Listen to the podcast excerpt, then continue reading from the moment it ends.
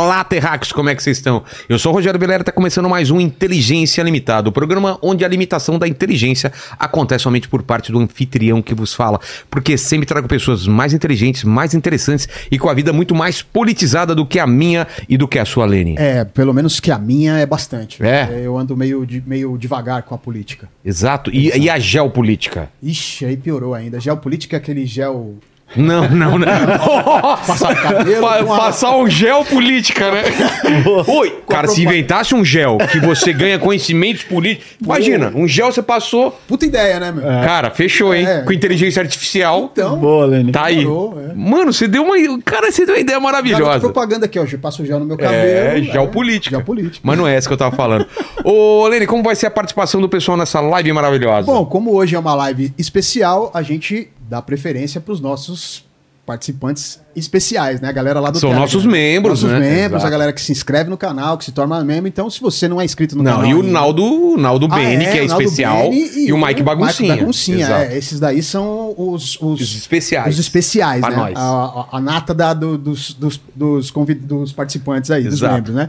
E aí, se você não é membro ainda, então corre lá, se inscreve no canal, é, se torna membro para você participar desse grupo especial do Telegram aí e poder fazer as perguntas para os nossos convidados. Exato, agradecer a, a presença dos dois. E antes, vamos falar do nosso patrocinador, né, Leni? Exatamente. Insider que tá Insider. sempre com a gente. Deixa aqui, ô, ô Fabinho, já me dá os presentes aqui que eu vou dar pra eles. Aqui, cara, eu já estou usando minha tech t-shirt, olha Ó, aqui. Vilela, obrigado, irmão. Você já ganhou das outras vezes? Já. Ah, então beleza. Depois você vai falar da O César experiência. tá fazendo um guarda-roupa, É, então, que é a oitava vez que ele Eu vem tenho o guarda-roupa da Mônica, sabe aquele que você abre só aquelas camisetas pretas assim. Então vamos falar porque a gente Dá tá. aqui? Dá, dá, a Fabi depois deixa- pega. deixa- É. é. Exato. E vamos falar do nosso patrocinador agora, não é? Bora, Lênis? bora. Que a Insider tá sempre com a gente. Eu tô sempre com essa camiseta. Vocês estão vendo que eu já, já usei essa camiseta preta, a verde, a, aquela clarinha que eu tenho uma, um amarelo, né? Um creme. Aquela é bonita, viu? Achei aquela Eu achei que tinham roubado minha blusa aqui. Achei aquela blusa escrita Insider. Olha, Tava escondida aqui num, num canto. Ah, alguém Ou alguém colocou de volta É. com medo de represália. eu acho. Então é o seguinte, vamos falar da Insider aqui, porque a- eu falei isso olhando pra Fabi, porque ela é a pessoa que pega minhas roupas aqui e esquece na casa dela, né? Eu acho que o, o, o marido agora, né? O marido dela tem uma coleção da Insider aqui. Ui, o porte físico é meio parecido. É hein? meio, exato, tem até barba. Então, olha, agora você matou a charada. Olha só. Você matou a cara. charada. Mas vamos falar então da Black November aqui. Vamos falar do nosso patrocinador que é a Insider. Black November da Insider, semana da Underwear. Todo mundo sabe que as cuecas são as minhas peças preferidas da Insider. E se você ainda não experimentou, você não atingiu o seu potencial máximo de conforto. Tá dando molinho aí, hein? As cuecas da Insider não enrolam, não escarçam. Esgarçar é aquele negócio dela ficar mais. Sabe quando fica. Elas não esgarçam, aquela cueca laciada. E não desgastam nas lavagens, mantendo sempre o conforto incrível. Eu uso sempre. E o melhor é que agora tem o cupom especial Inteligência BF, o BF de Black Friday. Você consegue acumular descontos incríveis no site, que pode chegar até 40% de desconto. O nosso cupom dá mais desconto do que está no próprio site. Então usa o nosso cupom. Não vai lá direto que você não é mané, né? Usa o nosso cupom que é sucesso na sua vida. E ajuda nós, Terráqueo. Não vai direto no site da Inside. Por quê? Porque você clicando no nosso link, você ajuda o o podcast, porque eles pagam para nós, a gente traz pessoas de fora, faz episódios especiais, a gente vai para outro, outros estados, outros países. A gente foi para Israel, já foi para Polônia, já foi para um monte de lugar. Então clica no link da descrição ou acessa pelo QR Code na tela que o cupom Inteligência BF já é ativado automaticamente. É isso? É isso. Colocou na- o link na descrição? Link na descrição, QR Code na tela e é só comprar. Exato. Valeu, Insider. Mas, senhores, o Sérgio já veio aqui, então eu vou dar preferência pra você, Demore. Essa é tua câmera. Dê suas credenciais e se apresente para o público. Aqui, ó. Muito bem, pra eles lá, É. eu sou o Leandro Demore, eu sou jornalista e é isso, né? Tá bom já, né? É, fui editor executivo do site da Intercept Brasil, sou apresentador do Desperta ICL lá no ICL Notícias e sou apresentador também do programa Dando a Real com o Leandro Demore na TV Brasil. E Demore. Demore. E César, você que já veio aqui também, se apresenta o pessoal que não te conhece aqui. Bom, irmão, bom, meu nome é César Calejon, eu sou jornalista, escritor, apresento o programa Sinapse no ICL Notícias também. E estamos aí na atividade, produzindo livros, escrevendo. Você já debateu com, com Bolsominion, você agora Já. tá na moda é, luta de boxe mesmo. Tem essa, tem essa possibilidade de caírem no, no, no ringue mesmo? Não, não, não. acho Aí ia que- ser demais, hein? É, não, mas eu- Próximas eleições é tudo decidido no ringue agora. É, não, mas a minha parada é outra, cara. É. Minha, é, minha parada é mais o debate mesmo. Por vezes a coisa fica bastante exacerbada, Mas como, como você chegou, tá ligado. é. Não, não, não. E hoje em dia, Vilela, eu acho que é uma fase que, que passou naquela ocasião, cara, desses Jovem debates Pan, né? é, que você se refere aí. Eu, aquilo ali não é um debate, cara. Não. Entendeu? Aquilo É ali é uma alto, briga, é, é. uma briga de bar que se estabelece através de retórica. Você fica o tempo todo querendo derrubar o cara do cavalo. Isso não é um debate Porque legítimo. se usa de mecanismo que sai bem no, no, no, no- no- no ar, mas não necessariamente você vai no, no cerne, não necessariamente você derruba a- a- a- o que o cara tá falando, né? É, você fica tentando desqualificar o teu adversário. entendi. você fica tentando mostrar que o que ele tá falando não faz sentido, que ele não tem propriedade, que ele não é público- eloquente, que ele engasga, Ah, entende? entendi. E de muitas maneiras, eu não gosto disso. Mas naquele momento, essa galera da extrema-direita tava fomentando um golpe de Estado no país. Então eu me vi compelido a ter que ser um pouco mais agressivo e participar desse tipo de coisa, porque o bicho tava pegando. Teve, teve resultado. pra mim, inclusive, seria hipócrita da minha parte Claro. dizer que eu não cresci com base nessa experiência. Mas hoje em dia é outra parada, cara. Entendi. Mesmo que a gente discorde aqui, você viu, por exemplo, É. eu já participei de vários debates com outras figuras Pô, muito você. legal, né? Muito legal. Não, eu penso diferente e super educado, com casarões, É, né? exato. Pô, muito legal. Você cresce com base no debate, você não fica o tempo todo querendo derrubar o cara do cavalo e tal. Então acho que é um pouco por aí. Exato. E vocês vieram para falar desse livro, claro, a gente vai falar de Israel, vai falar de um Isso. monte de coisa de geopolítica, mas esse livro em especial aqui, qual é a parada? Quem que vai começar falando aí? Eu posso falar um pouco, de- depois eu passo pro, pro Demore. Ah, o Nils Melzer, cara. Bom, primeiro é da editora Cotter, o nosso querido Salvio Nin Cotter. Tá aqui. Tá aqui. O Salvio é um baita intelectual, é um baita editor. Ele tem cara de traz- intelectual, não é? É, Além não de é, tudo, cara? ele tem Você óculos de- Não é como É, ele é ele lindo? olha- você olha pra ele e fala, é um intelectual, né? Não tem como. Ele é mesmo, cara. Daqueles assim que te ensina tudo sobre Grécia Antiga. Pô. Você fala, você já leu isso? Porra, nunca li, sabe? Ele, Porra, você tá perdendo. Sorte tem você que ainda vai poder ler essa parada. Então, é um craque aí. é, sempre traz coisas que são super pertinentes, edita um material muito foda como esse aí. E ele me convidou para editar esse material. Ele falou, cara, tem o Nils Melzer, que é o autor, é um relator especial das Nações Unidas para práticas correlatas à tortura, pris- prisão arbitrária, esse tipo de coisa. E o Nils Melzer não é um cara de esquerda. Entendeu? Ele não é um, nem saberia localizar o Nils Melzer dentro do espectro político ideológico. Mas ele não é um cara de esquerda que tem qualquer agenda específica no sentido de defender o Julian Assange. Ele conta nesse livro que, inclusive, ele duvidava do, ele tinha um certo pé atrás com o Julian Assange, porque ele se deixou contaminar pela propaganda ocidental que foi feita contra o cara. E ele falava: não, isso não tem nada a ver e tal. E aí depois os advogados foram insistindo, ele foi percebendo que, cara, sim, isso aqui se trata de um processo de tortura, de perseguição, Mas de vamos falar prisão quem é o, arbitrária. o, o Assange. Ass- O, o Julian Assange. É, É, é, quem vamos. que é? O Julian Assange é esse cara que ganhou muita notoriedade. Ele é um jornalista, ele é um Tá. ativista australiano que publicou uma série de ahn, cabos diplomáticos que se chamam telegramas, que demonstram coisas escabrosas de gente que tem muito poder, Vilela. Aí Eu, eu, vou- eu posso me aprofundar Claro. depois, quero passar um pouco pro, pro Demore fazer as considerações iniciais dele também, mas ele estoura pro mundo em 2010, quando nos Estados Unidos ele apresenta um vídeo que chama. ahm, Collateral Murder. Isso, assassinato colateral. Collateral murder.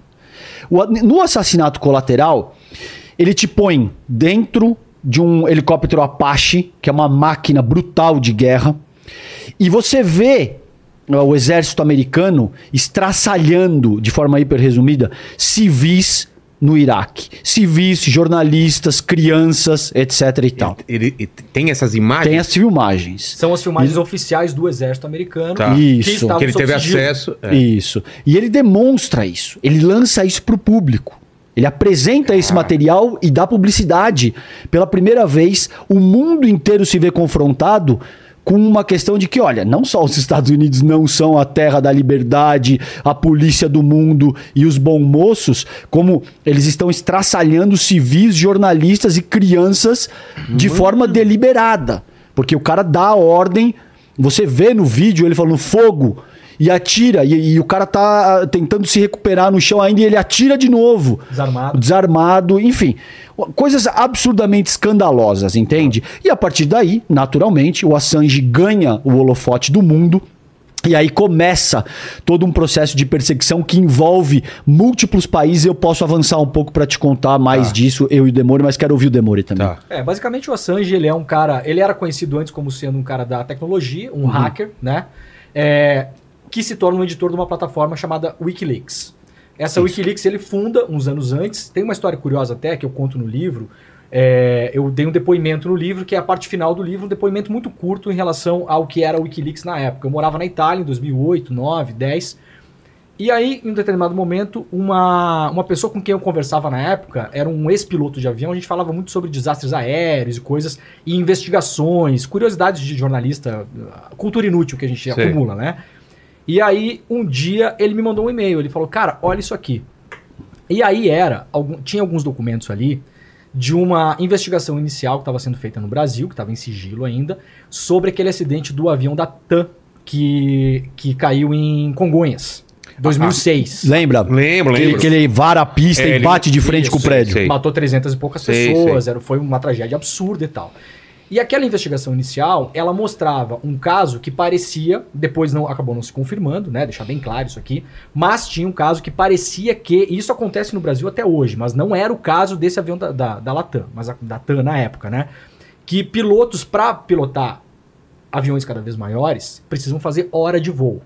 Então aquela investigação mostrava que inicialmente pilotos estavam comprando horas de voo, ou seja, não tinham a experiência suficiente para pilotar aqueles aviões. Então aquilo estava no bolo da investigação. Será que os pilotos eram inexperientes Ah, e acabaram, sa- sacou? E aí fizeram bobagem ali e tal. Nesse caso não foi, mas é uma coisa que É uma, coisa prática que, acontece, acontecia. Ah. Acontece no Brasil. Até hoje? Até hoje com alguma frequência. Comprar é. horas? Geralmente em empresas menores. Você tem empresa de aviação lá em Goiás que tem que transportar dinheiro, né? Empresa Ah, que tá. trans- a gente esquece que tem dinheiro físico, né? Claro. Tem que transportar cédula e tal. Os caras têm que fazer horas de voo. Então, geralmente, porra, não dá tempo, não tem, preciso de um piloto hoje aqui, ó, o cara não tem hora. Aí você vai lá, uma, uma escola de aviação diz que você voou 36 horas, só que você não voou. Entendi. Tá? E aí eu pensei, pô, o que, que eu faço com isso? Eu tinha 27 anos, não sabia o que fazer com aquilo, era um jornalista inexperiente, não tinha uma empresa por trás é, de, de imprensa que poderia segurar a onda, com advogado, com não sei o quê. E aí um outro camarada falou, cara, tem uma, uma parada chamada Wikileaks, você já ouviu falar nisso? Eu falei, não. Então dá uma olhada no site dos caras. Era um site super simples, você entrava ali, eles já tinham publicado coisas antes de publicar os segredos de guerra dos Estados Unidos, já tinham algumas coisas publicadas ali, não tão bombásticas explosivas, e tinha um chat. Isso estou falando da internet de 2008, tá? É uma internet muito diferente da internet que a gente tem hoje. E aí você podia entrar no chat e falar com as pessoas. Você não sabia com quem você estava falando. Você podia fazer uma denúncia anônima, mandar documentos. Eles se comprometiam em analisar aqueles documentos, a confiabilidade dos documentos, e aí, se fosse o caso, publicar aquilo. Então ali eu entro em contato com o Wikileaks e com o Julian Assange. E logo depois, um ano e pouquinho depois, ele publica esses vídeos é, da é, que eram vídeos que estavam sob sigilo nos Estados Unidos. O cidadão americano não sabia que aquilo estava acontecendo, né? E pior, os militares não tinham sido punidos e nunca foram punidos por ter cometido as atrocidades que cometeram no Afeganistão, no Iraque, em várias guerras dos Estados Unidos, como a gente se acostumou a ver depois. E aí, cara, é a história que conta o livro, como o César estava falando, o Nils Melzer, o que, que ele faz? Primeiro, como o César falou, ele duvida um pouco da história do Assange, por quê? Porque começa uma máquina de propaganda em cima do Assange, acusar ele de uma série de coisas, pra, e você conhece muito bem como funcionam essas coisas, para destruir a imagem dele, para que ele Ninguém perca presta apoio. atenção. É. Exatamente. E fazem isso principalmente em cima de uma coisa que é muito difícil você conseguir escapar se aquela história cola na sua, na sua vida, que é uma, uma acusação de abuso sexual e estupro. Estupro. Cara. Eles pegam uma história que acontece com ele é, na Suécia. Ele rapidamente contando a história para as pessoas entenderem, porque isso é uma história que no Brasil as pessoas ainda não entendem. Muita gente que apoia o Assange, quando se fala dessa acusação, fica assim, pô, mas o cara tem uma acusação de estupro, Ah, não sei o tá. quê. Então, rapidamente, o Assange tava, já tinha soltado os cabos, os telegramas.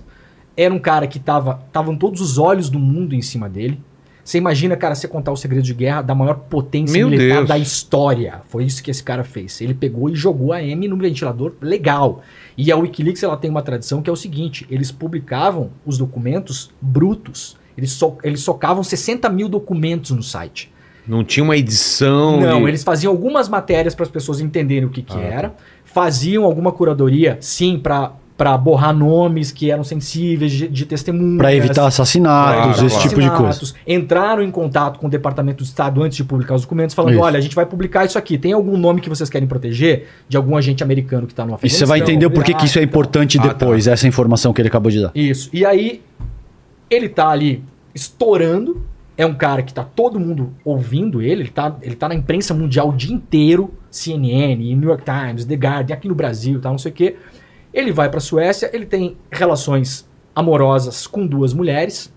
E ele pede pra fazer sexo sem camisinha. Mais prostitutas ou. Não, Duas, Não, e, e relações consentidas. consentidas. Duas ativistas, ele, ele fica hospedado na casa delas, ele, ele tem relações com elas durante semanas. entendi. Gente que se demonstrava muito ansiosa, inclusive, pra estar do lado dele, porque Isso. ali ele já era uma estrela, etc e tal. Isso, recebem ele na Suécia, vão buscar ele, levam pra casa, aquela coisa toda. E o Julian pede pra fazer sexo com as duas sem camisinha. Quando termina essa relação dele, as duas começam a se falar e aí, come... e aí já tinha boatos em cima do Assange. Um dos boatos, o Assange tem AIDS. O primeiro boato que, olha, esse cara Isso. talvez ele tenha AIDS, talvez ele tenha doença. Ele, não, ele faz sexo sem camisinha com todo mundo. Essas meninas começam a conversar e começam a falar o seguinte: porra, a gente precisa, precisa, pra- precisa pedir pra ele, Assange, fazer um teste de HIV só pra gente saber se o cara Claro. não tá contaminado. E o Assange, é importante saber e salientar, ele é um cara no espectro autista, ele é Asperger, o Assange, tá? Então ele é um cara que não tá muito aqui. O Tem ca- um hiperfoco. Isso, ele tá em outros lugares, Sim. ele tá, né? A, a gen- a gente conhece como é. E nessa demora, ele fala, ah, vou fazer, vou fazer, vou fazer, e não faz. Elas têm a brilhante ideia de procurar a polícia. Então elas vão para uma delegacia e falam, olha, a gente fez sexo com esse cara, a gente quer só descobrir se ele tem AIDS, será que vocês não podem fazer alguma coisa para forçá-lo a fazer isso? Quando a polícia vê quem é, os caras batem o fio e falam, mano, Temos é o uma. Assange. Tem uma chance aqui. E É, aí de, de eles- forma hiper resumida. Isso, Ah. isso. E aí eles vão pra cima, eles tomam o depoimento dessas duas meninas, Isso. depoimentos não gravados e não assinados por elas. É um depoimento que é tomado delas, mas escrito por um policial. Então não é ela falando. Sei. Um depoimento com perguntas totalmente induzidas, você sabe como funciona isso. É. Se você sentar na frente de alguém, você Pô. um policial, Você você transforma. transforma. E que elas contestam a posteriori, que Ah, elas é? dizem, não foi isso Não que a gente isso que- disse, não. mas eu já tô atolada no tamanho processo que eu agora não tenho muito mais o que fazer. Existem mensagens que são trocadas. aqui. Exato, que o News Melzer teve acesso a essas mensagens. É óbvio, tá sendo honesto, que eu não vou abrir tudo aqui pra você, porque a ideia é Tem vender ler, o livro. claro. É, claro. Mas isso está tudo comprovado aqui. Ele teve acesso à investigação da polícia e a- as meninas trocando mensagens entre elas e falando. Cara, eles, a polícia enfiou a gente num negócio de estupro. Não é isso, não é isso. que eu Isso. falei, não é isso que eu queria falar. Só que nisso, meu irmão, o negócio já foi pra imprensa e o Assange virou um estuprador no mundo todo. Ele se coloca à disposição para ficar na Suécia, para dar depoimento, tranquilo. Ele apresenta o celular dele, apresenta provas, ele fica lá e a polícia fica enrolando, enrolando, enrolando e não o escuta. Tem um momento que ele fala: Olha, eu preciso ir embora, eu não moro aqui, eu tenho uma agenda fora. Assim que ele vai embora, os caras metem uma busca internacional Mandado de prisão, é. E aí começa o inferno na E, vida. e não é nem só a polícia, é todo o ordenamento jurídico a, a sueco. Isso. Depois vem, vem a baila que se- se- existiam outros países envolvidos na questão também. Você tinha ah, os Estados Unidos pressionando e tal. Mas então. Todo o ordenamento jurídico manteve essa ah, ah, falsa acusação por anos, Vila. É uma investigação preliminar, Você- como Isso. seja, ela- ele não foi nem denunciado. É. Ele nunca sequer foi denunciado por isso. Porque o Ministério Público deveria fazer o seguinte: não existe substância pra pra acusar o Vilela, ou o Demore, ou o César, do que quer que seja, acabou o caso. Eles mantêm isso, cara, por anos, anos e anos a fio. Porque é No interessante. senti- é, no sentido de gerar notícia. no se- e aí isso vai gerando. Isso aí vai gerando manchete, vai gerando headline. Vilela acusado disso, Vilela É. acusado daquilo, entende? E o que, que pode ser mais ah, ah, ah, desgastante pra tua imagem do que ser acusado de estupro? Você tá condenado, cara. Exato. Estupro é um tipo de crime que a mera acusação já te condena. É. E essas pessoas entendem muito bem como é que esse mecanismo funciona. Mas Então- paralelamente, o que ele soltou vai desdobrando em outras coisas? Vai desdobrando. Ou meio que estaciona? Não, nesse meio tempo ele vai Não para, o Wikileaks não para. É, É. vai aparecendo mais coisas. Mesmo depois, quando, É. quando ele vai. Mesmo ao- até agora, mesmo na eleição do, do, do Trump, eles, eles soltaram aquela coisa de que a gente estava falando antes aqui. O News Media, a gente não saberia dizer se é um cara de esquerda ou de direita e tal. O, o, o Assange, muita gente fala, pô, é um cara de esquerda, é o Petralha, não sei o quê. O Assange com o Wikileaks. São eles que publicam os e-mails do comitê de campanha da Hillary Clinton, que Isso. fazem, no limite, o Trump ganhar a eleição. Exato. Então muita gente agora os culpa É, pela vitória do isso, Trump. Muita isso. gente do Partido Democrata Isso. nos Estados Unidos ficou putaço a ponto de dizer o seguinte, e isso é abre aspas, tá? Para não, não ter qualquer tipo de risco. A, a Hillary Clinton diz o seguinte. Depois ela disse, ah, não, não lembro bem se eu disse se esse foi o termo usado.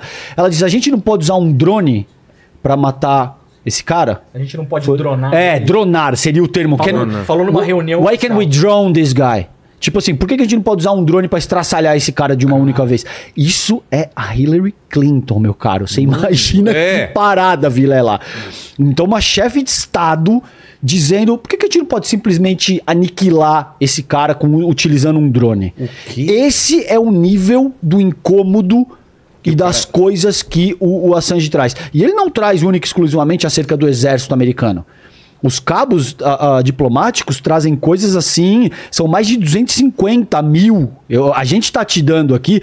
Cara, o livro deve ter, não sei com quantas páginas ficou, 400, 500 páginas por aí. É, É muita 400 coisa.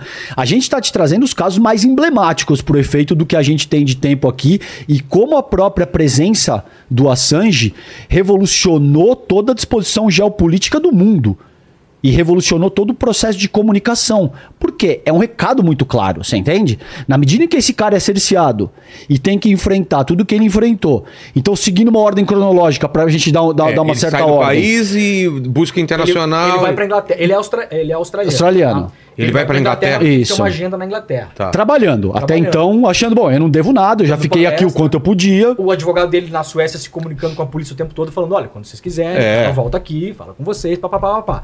Chega num ponto que esse negócio vira uma pressão tão grande que ele sente que a perseguição tá fechando. Governo dos Estados Unidos, como o César falou, governo da Grã-Bretanha, Estados Unidos e Grã-Bretanha, em, em termos de geopolítica para a galera que não sabe, são basicamente a mesma coisa. Difícil, é uma- há um alinhamento automático né, entre, entre essas duas potências. É, quando ele sente que a coisa está apertando, ele se refugia na embaixada do Equador. Ele entra na embaixada e fala: Eu quero me refugiar aqui porque eu estou sofrendo uma perseguição política. E lá ele fica, meu camarada, por sete anos vivendo dentro de um quarto, sozinho, cada vez com a liberdade dele cada vez mais restringida, Caramba. sendo espionado, sendo filmado, o computador dele sendo espionado, as visitas dele tendo conversas gravadas, sem acesso muitas vezes a advogado, sem acesso à esposa. Os dois filhos que ele tem hoje com a Estela nascem enquanto ele está dentro da embaixada do Equador, até que chega num ponto que o Equador muda de presidência, o novo presidente expulsa ele de lá. Sai o Correia entre o Lenin Moreno, que é um cara absolutamente alinhado com o regime estadunidense. É. Isso. E uma E série aí? de abusos. Aí, aí expulsam Aí ele, ele. vai pre- aí ele vai preso, ele tinha, ele tinha cidadania equatoriana. Isso. O Lenin Moreno ilegalmente retira a cidadania dele, chutam ele de dentro da embaixada Isso. e ele é preso, vai preso na, na Inglaterra, está preso até hoje em Belmarsh, que é uma das prisões mais Rígidas. draconianas Ah. Que tem na Europa Sobre toda. qual acusação? De estupro? Não, ou, não, de ter não. vazado as. pa- Aí entra uma coisa que ninguém estava vendo, mas o Julian já sabia. Ele estava sendo investigado e acusado em sigilo nos Estados Unidos, em 14, se não me engano, É, processos. é. Em 14 processos de espionagem. E quando ele sai da embaixada e prendem ele, os caras falam: aqui, ó, tem 14 acusações contra você. Você fica preso até que a gente decida se você vai ser extraditado para os Estados Unidos ou não. Mas espionagem? É. Espionagem. Eles têm, os, os americanos, os estadunidenses têm Como uma que eles- lei, é, lei, lei de espionagem, acho que de classificam? 1917. E, e, invariavelmente eles alegam segurança nacional. Tá. Risco à segurança nacional. Mas se o cara não é cidadão americano. Não importa. Primeiro, que não é. E segundo, que ele recebeu o documento É. e os publicou. Sim. Exato. Então, Ele- esse, esse é um ponto fundamental. Ele não entrou E- não, disfarçado. Não, não, não. abriu na- Seria espionagem se ele tivesse operado no sentido Ação, de. na- é feito ação. É. Agora, sob a primeira emenda estadunidense, você tem o direito, enquanto jornalista, de publicar o que você quiser, porque eles falam freedom of speech. Sei. Você pode publicar o que quer que seja, e isso está protegido pela primeira emenda Você americana. não pode ser acusado de publicar aquilo. Não. Nada. E assim é no Brasil também. Nossa lei é, É? muito parecida em relação à E aí? imprensa. A- Qual é a brecha? Com relação à imprensa, sim, isso. Ah, tá. A brecha que os Estados Unidos acham aí é que eles dizem o seguinte: você de alguma forma colaborou com a Chelsea Manning, que foi a pessoa que teve de fato acesso ah, aos documentos do exército americano e passa para o Julian Assange. Era um E- oficial do exército americano, Isso. Chelsea Manning, que é a fonte dele. É. E aí o- o- os Estados É Unidos um falam, homem, é um homem trans. Isso. Chelsea. mas sempre se soube que foi esse caminho. Ou, ou, ou ele foi obrigado a, Não, a revelar isso. Inicialmente ela era uma fonte anônima, Tá. depois ela é descoberta, porque ela deixa, ela deixa um, Um rastro. um rastro, Isso. descobrem quem ela é, e aí eles começam a falar. Julian Assange ajudou ou impulsionou ou estimulou a fonte a obter Ah. segredos de Estado dos Estados Unidos. Isso. Mas por que, que é importante isso, cara? Se ele- o, o Julian toma esse cuidado de dizer, olha, eu vou dar publicidade pra isso, isso isso. Tem o nome Rogério Vilela, tem o nome Leandro Demori. É. Eu estou, já estou alertando antecipadamente e tal. E tudo isso é feito. E o próprio, eu não vou lembrar o nome agora, é muita coisa. Mas você tem um oficial da, da, da burocracia estadunidense te dizendo, é, de fato, nunca ninguém morreu por conta daquilo que foi publicado pelo Wikileaks, a gente não pode provar nada nesse sentido. Mas, de um jeito ou de outro, Vilela, além do livro você vai entender isso, eles iam pegar... O, o, o Salvo me lembrou muito bem que quando ele, ele deixa a Suécia, todos, a, a bagagem, os computadores, tudo dele é roubado no aeroporto. A mala dele some. Some, meu aparece. caro. Você tá entendendo? Claro. né? Isso são estados. Você eu, vê eu não sei, eu não sei se eu tô tá todo mundo- enfatizando. é, É, não sei tá se eu tô enfatizando. em conjunto. Isso. Isso são estados como Suécia, Estados Unidos, Equador, agindo como máfia, meu cara. Agindo como assim, esse é o Vilela, nós vamos pegar ele de um jeito ou de outro. E o próprio ordenamento jurídico estadunidense funciona assim, Vilela. Se eles quiserem te, te, te pegar, eles vão te pegar. Ah, vai arranjar, É, arranjar alguma coisa. 95% dos casos nos Estados Unidos são resolvidos através de acordo. 5% vão a júri popular. Né? Então, se eles quiserem te pegar, eles vão te pegar. É, é uma questão de vários casos. Tem outro livro, por exemplo, que o Salvo, o Salvio publicou também, que é. hum, Como é que chama, Salvio? Aquele que conta do. Esqueci o nome, meu Deus. Do Pierucci. Não, do Pierucci. Ah, sim, o, o, Arapuca estadunidense. Arapuca estadunidense, tá? Que te também. conta uma história de como, por exemplo, a GE queria adquirir o setor de caldeira da Alstom e eles literalmente sequestram um Então, mas executivo. foi você que contou aqui ou alguém, Foi, alguém eu te contei aqui, história? eu te É, contei lembro aqui. disso. Pra forçar o Patrick Kron, que era o CEO da empresa, a vender. É. Chega uma hora que os caras falam, cara, você já tá na mão do Departamento do Estado É. americano, cara. A questão é, você vai fazer o que a gente quer ou a gente vai às últimas consequências? Com o Julian é basicamente a mesma coisa. Eles já sabiam, eles já sabiam o que estava acontecendo. Era só questão de, olha, vamos organizar isso dessa forma, porque você não vai você não tem muita saída. O porquê que isso é seríssimo? Você tem estados agindo como máfia, você tem um princípio no direito internacional que rege o funcionamento da sociedade internacional que chama non-refoulement. Você não pode, se o Vilela chega no Brasil Tá. pedindo asilo político, isso tem um motivo. Claro. Não, não é porque você está querendo fazer turismo nas praias. É invariavelmente porque a sua vida está em risco, a tua família vai ser perseguida, existem implicações que podem terminar em morte ou tortura ou detenção arbitrária.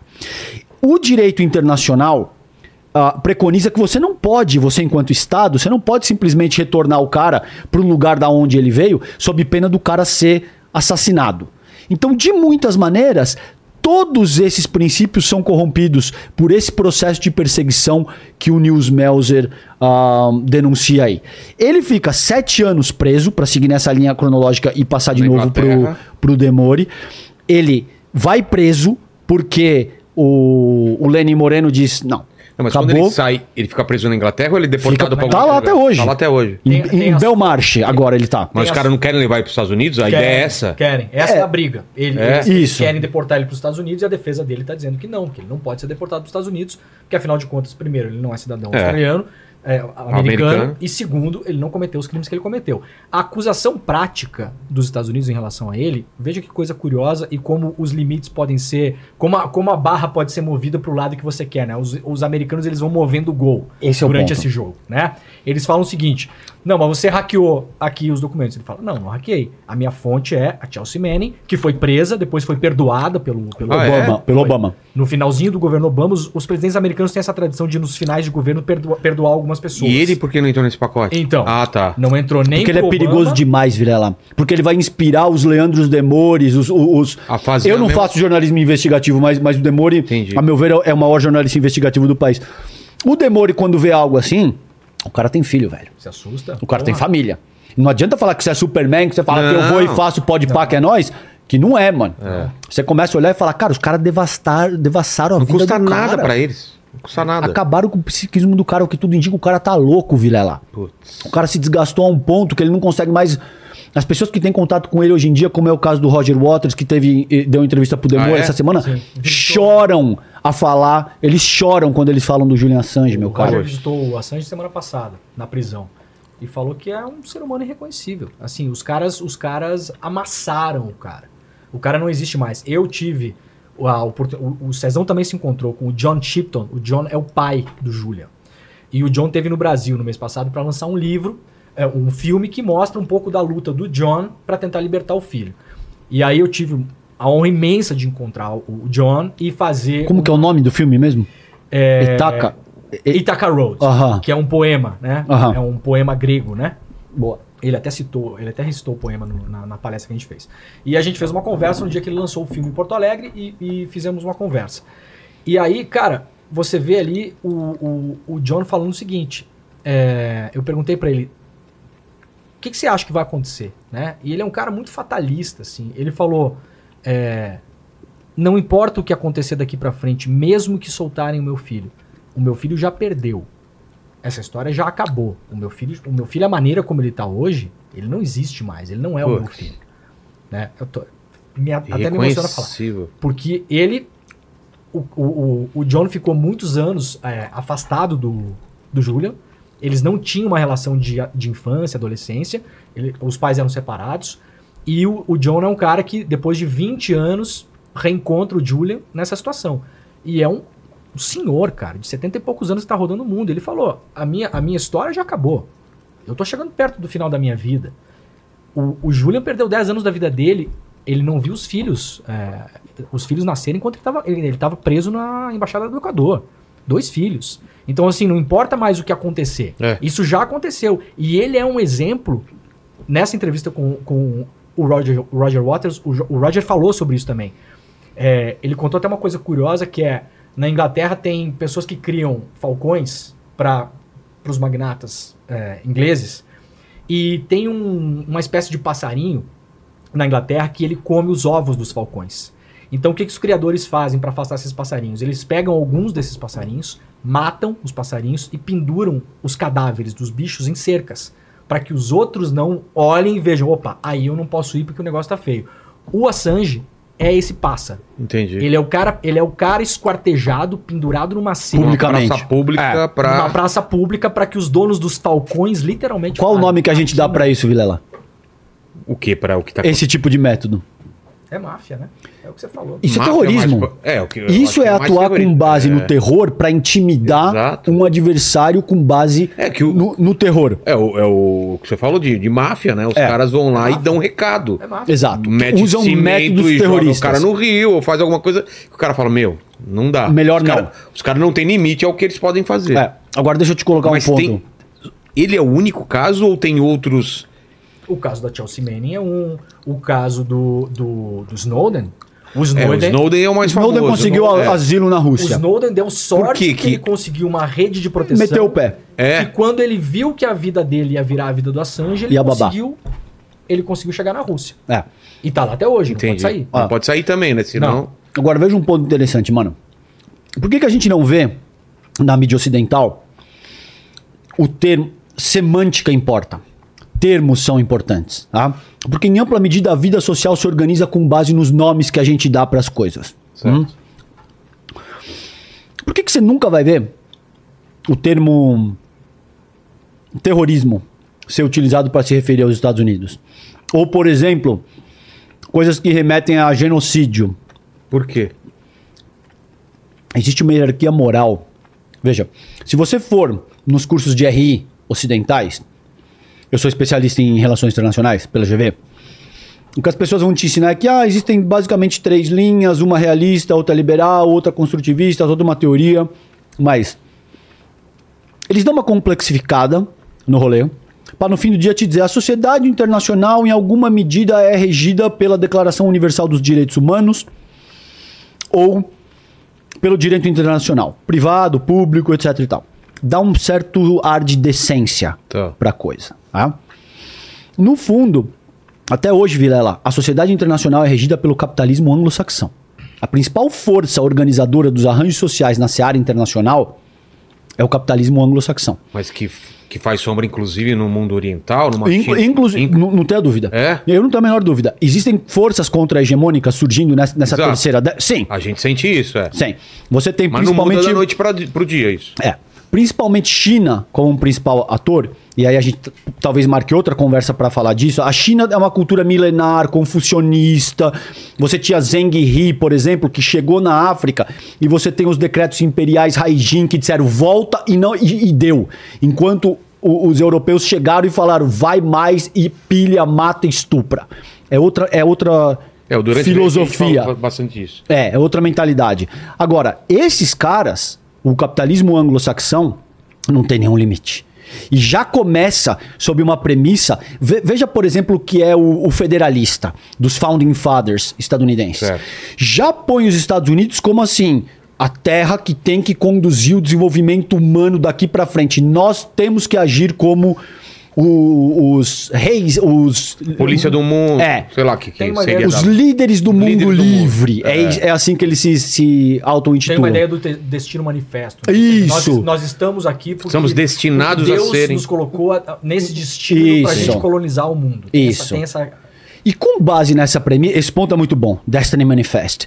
Com base nessa premissa, ao longo dos últimos 300 anos, o capitalismo anglo-saxão vem estruturando ahm, essa proposta, já com o liberalismo vitoriano, sobretudo a partir do neoliberalismo que se torna a, a versão preponderante do capitalismo a partir de 1980.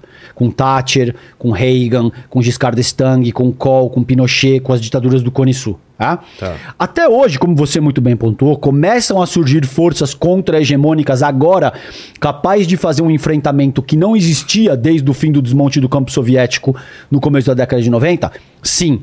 Mas esses últimos eventos que a gente viu com a guerra o- ah, Ucrânia e agora o conflito no, em em Israel. Israel te demonstram muito claramente que não, a principal força motriz do mundo ainda continua sendo o capitalismo anglo-saxão.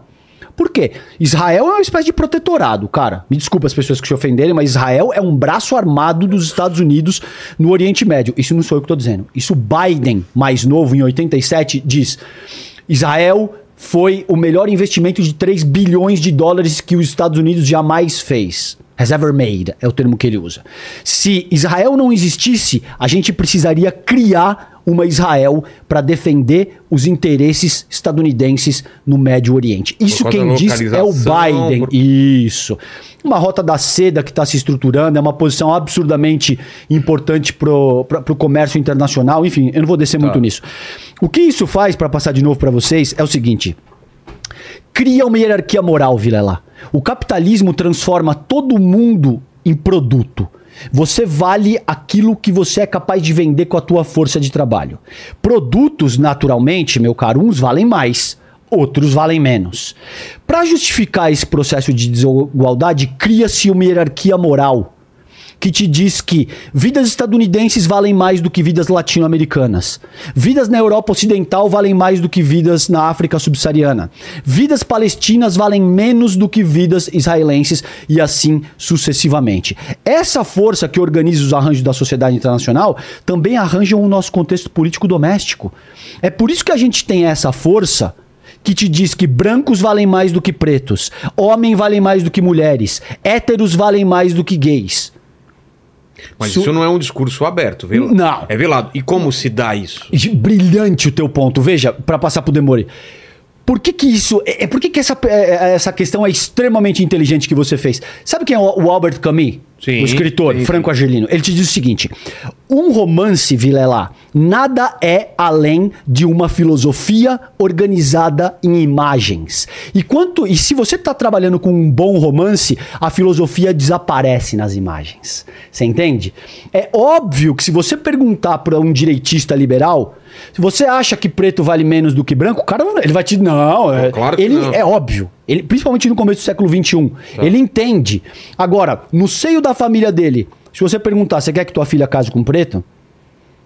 E ele vai dar outra. falar não É, e outra entendeu? justificativa. É, talvez ele vai ter- tergiversar, ele vai não sei o que e Tá. tal. Mas existe toda uma hierarquia moral para justificar o processo de desigualdade que entende o ser humano a partir de uma perspectiva única e exclusivamente fisiológica, não é Tá. nem biológica. Porque eh, biológica eu- é outra coisa. Fisiológica. Como se o Vilela fosse superior ou inferior ao César fisiologicamente. Por Tá. causa desses, desses, desses motivos que estão contidos no teu ah, DNA. O capitalismo anglo-saxão e o Ocidente, principalmente, funciona segundo essa hierarquia moral. E é por isso que você não vê o mesmo nível de sensibilidade e revolta quando morrem 5, 6 mil pessoas na Palestina e agora a gente já tem 2, 3 mil crianças mortas em menos de 20 dias do que quando morrem pessoas principalmente em Israel, no, na Europa Ocidental, Por quê? Por causa de ou nos filme, Estados Unidos. livro, de propaganda. É, é tudo isso? Sim, fundamentalmente pelo que ah, o Althusser chama de aparelhos ideológicos de Estado. Não são só meios de comunicação, igreja, escola. Essa hierarquia moral, ela é introjetada no teu psiquismo através de eh, cada pequeno parâmetro da vida que te, Veja, Vilela. que te cerca. Que é o lápis de cor, cor da pele, que é bege. É, exa- tudo, cada pequeno detalhe. Tá. Você pega 2010, teve um terremoto na Itália. Eu morava lá, trabalhava como jornalista. Uma cidade chamada L'Aquila, que é uma das poucas cidades da Itália que são consideradas cidades de arte, città d'arte. A Itália é um país que tem muita cidade incrível, mas tem algumas muito específicas que são consideradas o centro histórico todo é patrimônio da Unesco, por exemplo. Então você tem lá edificações, praças, eh, obeliscos, igrejas, etc e tal. Teve esse terremoto em L'Aquila era de madrugada, duas e pouco da manhã. Nós morávamos numa região mais ou menos próxima, a gente sentiu o tremor, eu e minha esposa, acordamos, eu liguei o rádio, vimos que, a- que o epicentro tinha sido em L'Aquila, eu imediatamente peguei, fui para a estação de trens, aluguei um carro e fui pro terremoto para fazer cobertura, fiquei uma semana lá. 230 e poucos mortos. Eu sei que é ruim a gente fazer essas contas, mas para as pessoas entenderem. Na semana passada teve um terremoto no Afeganistão. 2.500 mortos. Ah, brilhante seu ponto. Absolutamente ninguém tá falando Não disso. poderia ser mais elucidativo isso que Entendi. o Demore tá, entendeu? O terremoto de L'Aquila, A gente nem sabia, mano. É, Exatamente. eu não tava sabendo, por o exemplo. terremoto de L'Aquila, ele, foi, ele gerou tanta comoção e de novo, óbvio que aquelas vidas importam. Sim, tem que Não gerar é esse, mesmo, é. Claro, claro.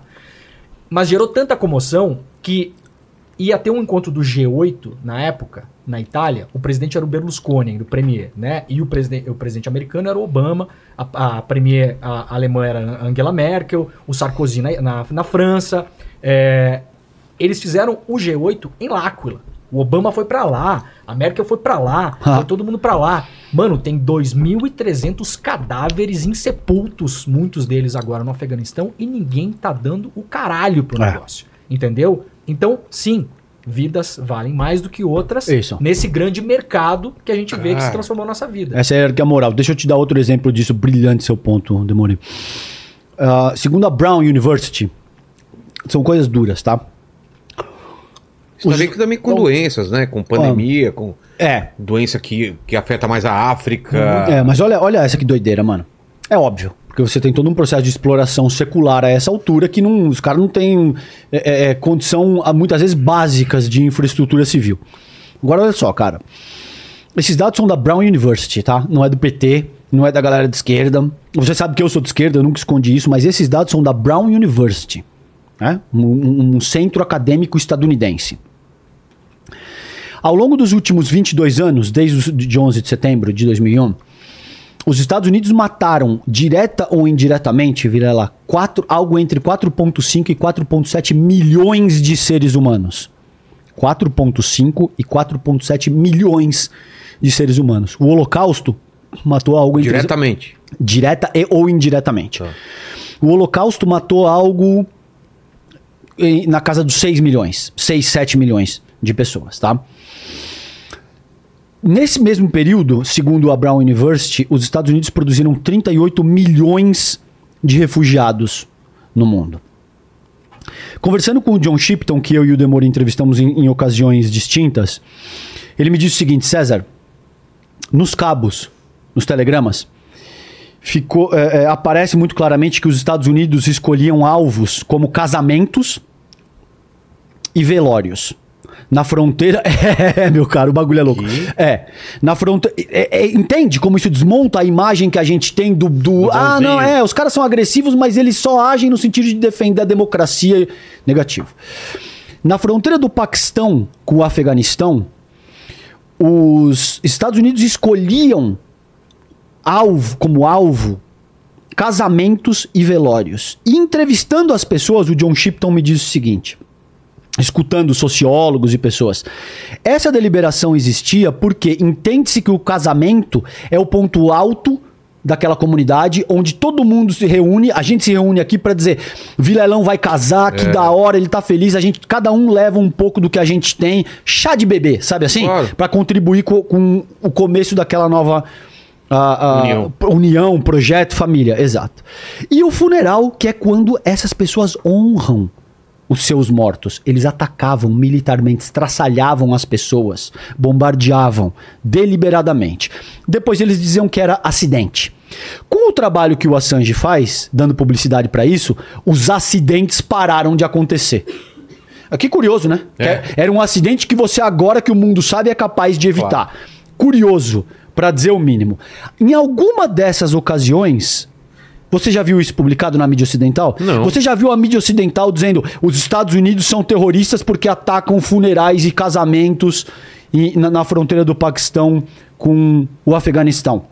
E você não vê, porque a nossa mentalidade é extremamente colonizada. Você não vê esse tipo de coisa que, o- que o Demore brilhantemente salienta.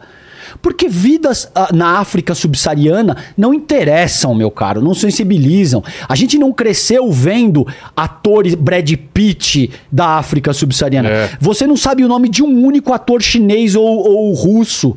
Que ah, talvez na Europa Ocidental a gente até vá. Ah, conheço uns dois ou três. Agora, a gente cresceu. Quando você tinha. Eu, você, todos nós, tá? Quando a gente tinha 10, 12 anos, você já tinha assistido 5 mil horas de propaganda estadunidense. E a filosofia deles está tão diluída na imagem que eles avançam que elas passam. que ela passa a ser percebida de forma natural, espontânea. É assim que o mundo funciona. Claro. É, o capitalismo é a única forma Faz de organização parte, social é. possível e tudo isso faz parte, entendeu? Então, basicamente, é um pouco de. É por isso que o Assange assusta tanto. Exato. Não é só por causa do collateral murder e por causa da, da publicidade que ele dá considerando as atrocidades cometidas É o exemplo. pelo exe é o exemplo. É o exemplo. Ele abre um precedente muito perigoso e ele abre um precedente muito perigoso de gente que pode começar a desmontar essa hierarquia moral segundo a qual o capitalismo anglo-saxão opera. Em 2010 eu estava fazendo uma cobertura de uma visita de chefes de Estado na Itália e o, o Berlusconi recebia muitos chefes de Estado lá, Putin, Sarkozy e tal, e recebia com alguma frequência o Muammar Gaddafi, que era o ditador da Líbia, que estava lá, tinha feito uma revolução 30 anos atrás e estava lá até, até então. O Gaddafi, ele era um super aliado da Europa. Por quê? Porque ele segurava a onda ali, entendeu? Segurava a imigração, é, não deixava os caras ficar se atirando no. Mediterrâneo. Ele era, ele era um cara útil, ele era um sanguinário útil. Então, assim, ele foi um parceiro da Europa por três décadas. Ninguém jamais na mídia europeia, você não via no Correio della Sera, no La Repubblica, no La Stampa, no Le Monde, no, no Guardian. Você, você- você ignorava a existência do Gaddafi. Ninguém mais falava em Gaddafi. Volta e meia ele aparecia na Europa. Ele era um cara muito peculiar. Ele viajava com um avião só dele. Ele não ficava em hotéis. Ele montava umas tendas enormes. Ele montava uma tenda em Roma quando ele ia. Roma tem uma área que é uma antiga área de corrida de cavalo chamada Tirco Máximo. Então eles, eles liberavam o Tirco Máximo pro Gaddafi, o Gaddafi montava uma mega tenda ali, levava um monte de mulher, aquela coisa Caraca. toda. É, Cara, ele era um cara recebido na Itália como se fosse o melhor brother dos europeus. Em 2010, eu estava cobrindo uma visita do Lula ao Berlusconi e o Lula iria para a FAO, para a parte que trata de alimentação da ONU, porque um brasileiro estava assumindo a FAO, a FAO na época. E nesse mesmo momento, nesse mesmo período, o Gaddafi foi visitar a Itália mais uma vez. Eu estava saindo do hotel do Lula, onde o Lula estava hospedado, em cima de um hotel que tem em cima da Piazza de Espanha. Quem conhece a Itália vai lembrar. Tem, tem uma praça grande, tem uma escadaria e tem um hotel lá em cima. A gente foi lá, lá fazer uma coletiva do Lula, os jornalistas brasileiros. Quando eu tô saindo, cara, era de noite já, eu vejo um monte de gente caminhando pro Roma. Uns caras grandões assim, e quando eu olho no meio da multidão, tem uns caras com uns fuzis apontados pra cima. E, meu irmão, não é o Rio de Janeiro que você olha e vê, tá? Em Roma você não vê alguém segurando um fuzil. Isso não existe. A, a taxa de assassinato em Roma é 1,5 por 100 mil. Putz. É um negócio absurdamente que é um, é um mundo que a gente não conhece aqui. Você anda de madrugada pro Roma, que é uma capital, uma cidade enorme, tem algumas zonas violentas, mas é uma cidade muito tranquila. Você não vai ver polícia com, com um fuzil pra fora do carro como você vê no, no, no Rio de Janeiro. Aí eu olho, porra, achei curioso pra caralho, fico até meio com medo, tentando entender o que que era. E quando eu olho, velho, no meio tá o Gaddafi caminhando por Roma, cercado de seguranças dele e de militares do exército italiano, protegendo o Gaddafi, o Gaddafi com uma, uma, uma túnica branca, assim. Então, essa foto que a gente tá vendo foi a foto que eu tirei na época. Eu peguei e falei, pô, caramba, é o Gaddafi. Me assustei. Dez meses depois, o Gaddafi estava morto, assassinado pela França na Líbia. E aí? Porque ai, a geopolítica da parada Mudou, mudou, meu cara. brother. É. Você não é mais o sanguinário útil. E aí, qual que foi? Antes de assassinar o, o Gaddafi, Esse ponto é importante. o que que aconteceu? Primeiro eles começaram a falar sanguinário, Te desumaniza. ditador, é, não- perseguiu não sei quantas pessoas. Terrorista. Até então, não. terrorista. Não, É. até então tava tudo certo. Entende? O Gaddafi era tão maluco, velho, nesse, nesse ponto, que tem até um documentário que mostra isso. Quando ele fez a, a, a revolução na Líbia, o Gaddafi era um militar. Tinha vários inimigos dele que ele propositalmente construiu um freezer e ele mantinha esses cadáveres em pé, Nossa. congelados, para poder visitá-los. Que bizarro. Mas isso não aconteceu nos 10 meses anteriores que decidiram matar ele. Isso Uhum. aconteceu nos 30 Todo anos em que a sabe. Europa era aliada do Gaddafi. Entende? Então esse verniz, É. esse verniz de decência, de democracia, de respeito ao direito internacional ou a, a Declaração Universal dos Direitos Humanos é uma balela para avançar os interesses hegemônicos do capitalismo anglo-saxão, Vilela. Mas vamos falar, por exemplo, do. do... Ah, desculpa, você ia completar? Não, não, fala, Eu querido. Falar do conflito, então. Israel e Palestina. Aham. O que tem fora do radar que não chega pra gente ou que. A gente sabe do número das mortes. A gente é, vê algumas coisas né, de vídeo que hoje em dia tem muito mais do que a gente acompanhava 20 anos atrás, mas Sim. o que tá fora desse radar? Eu vou te dar a minha, a minha opinião e eu não sou um especialista no tema, tá? Tá. É, hum, você tem, a partir de 17, mil- do século passado, 1917, um cara que chamava Arthur Balfour. Que, primeiro, você tinha um Império Otomano, Sim. no qual conviviam diferentes tipos de religiões, e, enfim. É, ocupava aquela região. Claro, com, com, com um domínio com base na força, com todos Sim, os problemas que qualquer região do mundo eventualmente possa ter. Um império de 300 anos. Isso, isso. Não, E foi na, ampla- não foi na broderagem que eles conquistaram Não, todo esse- Nunca Não, é, é, em lugar jamais. nenhum do mundo. Eu Claro. acho que cabe dizer isso quando a gente trata de questões geopolíticas, porque as pessoas podem falar: ah, não, mas você tá dizendo que a China é boazinha. Meu caro, é bom, bonzinho não existe no mundo, tá entendendo? Os caras têm. Todo mundo tem seus interesses.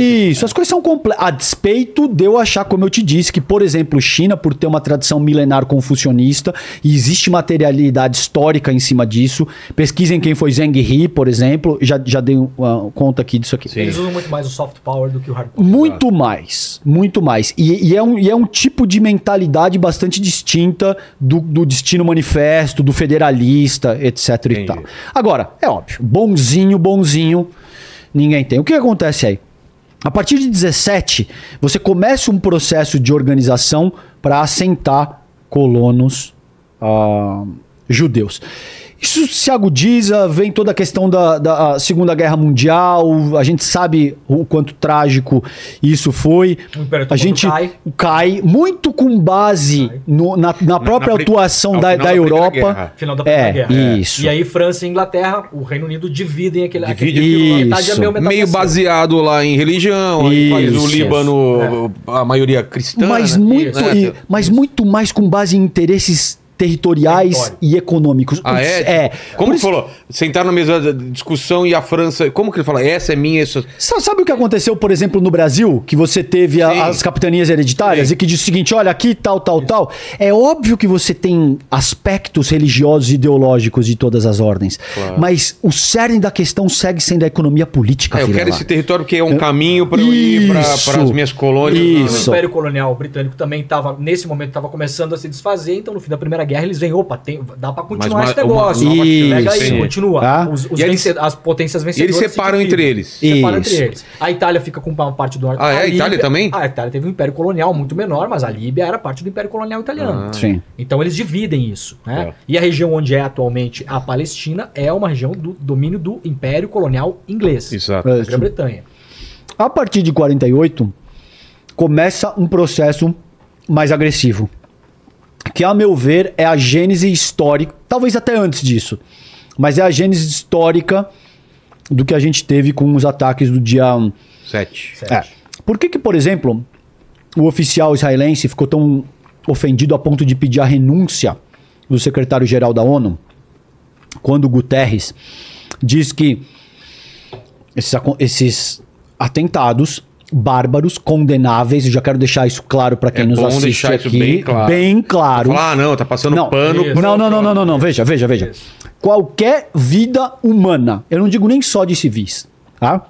Até qualquer militar. vida humana, é a, a perda de qualquer vida humana é profundamente lamentável e deve ser condenada.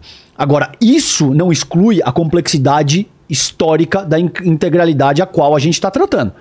Esse conflito não começou no, a- no começo dia de outubro. sete. É, não começou. Então, isso é importante também que seja dito. Mas, só para enfatizar o quanto a gente puder que qualquer perda de vida humana é absurdamente condenável. Muito bem. Nesse sentido, você tem todo um processo Mas você ia falar Eu- do que o cara falou lá. de quem? Do Guterres. Isso. Que O, que o- o Guterres porque- deu conta disso, de que, olha, condenamos o- os atos de terror cometidos pelo Hamas.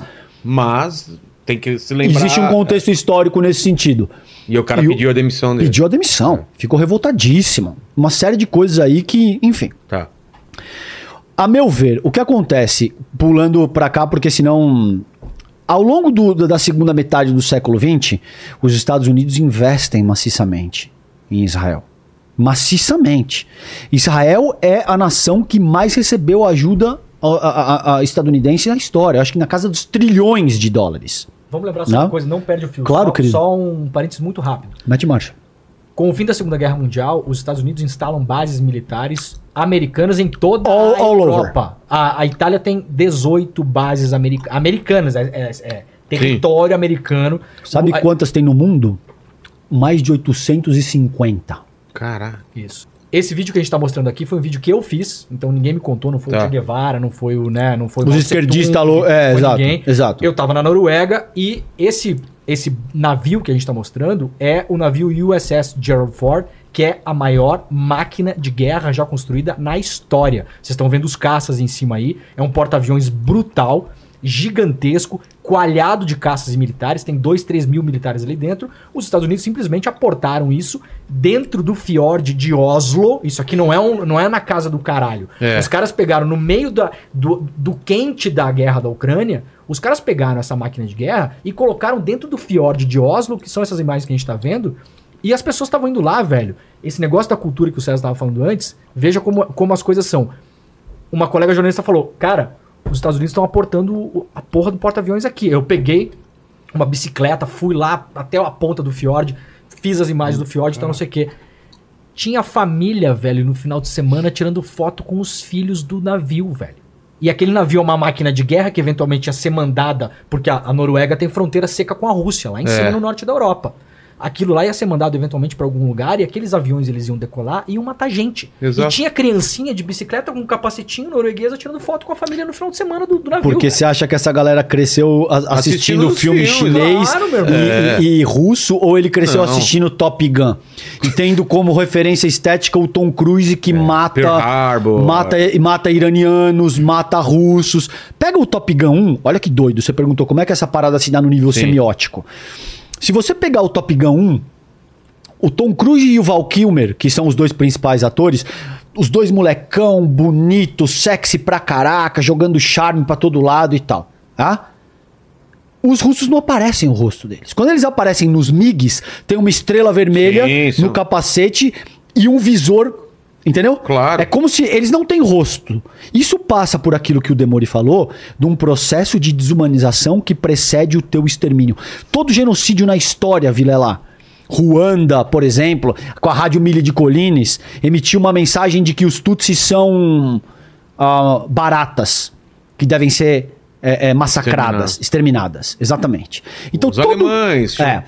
é, Essas fa- crianças. de ratos, os judeus. Isso, e os judeus, ótimo é. exemplo. Exatamente. Agora, por que que, por exemplo, nesse caso, a gente convencionou chamar de holocausto e que quando o Leopoldo II da, da Bélgica mata 15, 20 milhões de pessoas no Congo, cortando a mão É esse de criança. mesmo? É, é. A gente nem sabe, O Congo entende, belga mano? É um, um caso absurdo. É. E Por- não é considerado genocídio. eu- Agora Você já tá ouviu falar? É. Esses dias eu ouvi um papo de que eventualmente agora vão pensar em tirar a estátua do Leopoldo de, de Bruxelas. Nossa. O cara tem estátua reverenciando. Você imagina, meu caro, Meu. uma estátua da Alemanha reverenciando. Bom, eu não vou nem falar porque Claro. você já entendeu Sei. aonde, O- aonde eu vou. o bigodinho. É o bigode. Você já entendeu onde é que eu vou com essa parada. Sim. Você Imagina imagina um show de merda, a chuva de chorume de merda que não ia ser isso Total. tá? Uma imagem desse cara sendo reverenciado.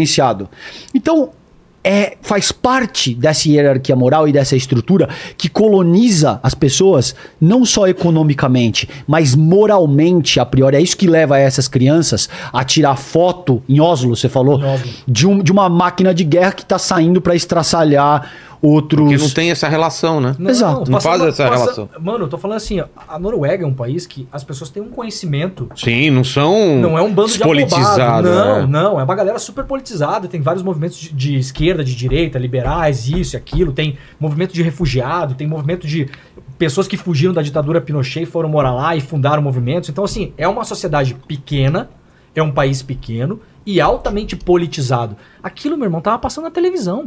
Cara. Entendeu? Como se fosse um espetáculo. Os caras entrevistando o, o- o, ah, primeiro-ministro, falando: sim, nós estamos recebendo aqui, mas não tem nada a ver com a guerra da Ucrânia, não, tá? A gente tá fazendo- sério? Não, isso. São exercícios Não, é, é uma, é, não, não era nem rotineiros. exercícios rotineiros. Era uma visita de para troca de informações militares. É, sempre tem. Se- Sempre tem Sacou, um. meu velho? Sabe onde é que tá o Pô, manda um bote. Mano, sabe onde é que tá o USS Gerald Ford nesse exato momento? Não. No mar de Gaza, na frente de Gaza. Eles, eh, nesse sentido, e eles É pra agem. mandar um recado. É, Pô. exato. E eles sempre agem com o termo de nós estamos exercendo o direito de, de defesa. defender, é. estamos agindo como força de dissuasão e tal. Na verdade, veja, esse é um ponto. Existe um processo nessa terceira década do, do, do século XXI que desde o do desmonte do campo soviético, vira lá, no, no começo da década de 90, os Estados Unidos deram as cartas unilateralmente. Unilateralmente. Tipo assim, eu vou invadir o mundo, o Iraque. O mundo diz que não. né? Mas eu vou. Eu vou invadir. Acabou. E cria-se um pretexto que depois todo mundo sabe que é um puta É. de um caô. E os caras invadiram, e ba- barbarizaram, fizeram o que eles queriam. Pra lembrar, enfim. o pretexto era que existiam armas, Armas químicas, químicas. Iraque, isso nunca, Nunca foi existiu. pro- O próprio Nunca. Colin Powell, que era... É, eles assumiram. Eles assumiram? defesa, Assumiu, ele falou em, em- em entrevistas, ele falou, é, foi o grande erro da minha vida, as armas químicas nunca existiram. É. E nisso passaram-se 10 anos e 500 mil mortos. É. Nesse, nessa terceira década, no começo da terceira década do século XXI, você tem uma. Tem, nas relações internacionais tem um cara que chama Tucídides, tá? O Tucídides, desde a guerra do, do, do ele já dizia o seguinte: que quando você tem duas potências hegemônicas, uma subindo e a outra consolidada, isso aí vai dar merda. Re- resumindo, é basicamente É, é o medo, isso. né? Isso vai gerar conflito. Claro. Porque a potência consolidada ou enderrocada, que já é o caso estadunidense, vai querer frear a ascensão do outro hegemon a todo Custo. a todo custo. É. Você começa a ter, no nesse, ah, nessa década de 2020 a a 2030, um processo de reorganização da governança global que não existia antes. Então você começa a ter os países se organizando de forma a tirar o dólar como moeda meio para fazer transação no mundo inteiro. Você começa a ter alianças se formando que são capazes de segurar o Império Americano e a OTAN de basicamente fazer Que o que eles querem. né? Exato. Na medida, e por que, que isso é importante, eu estou salientando? Na medida em que esse processo de transição da governança global do Ocidente pro Oriente se agudiza, o Ocidente vai tentar cada vez mais reforçar essa hierarquia moral segundo a qual ele opera e que serve para defender os seus interesses. Então você vai ver cada vez mais uma sinofobia, preconceito contra chineses. Você vai ver cada vez mais islamofobia. Você vai ver essas coisas sendo ativamente produzidas, principalmente pela maior máquina de comunicação e propaganda do mundo, que é Hollywood.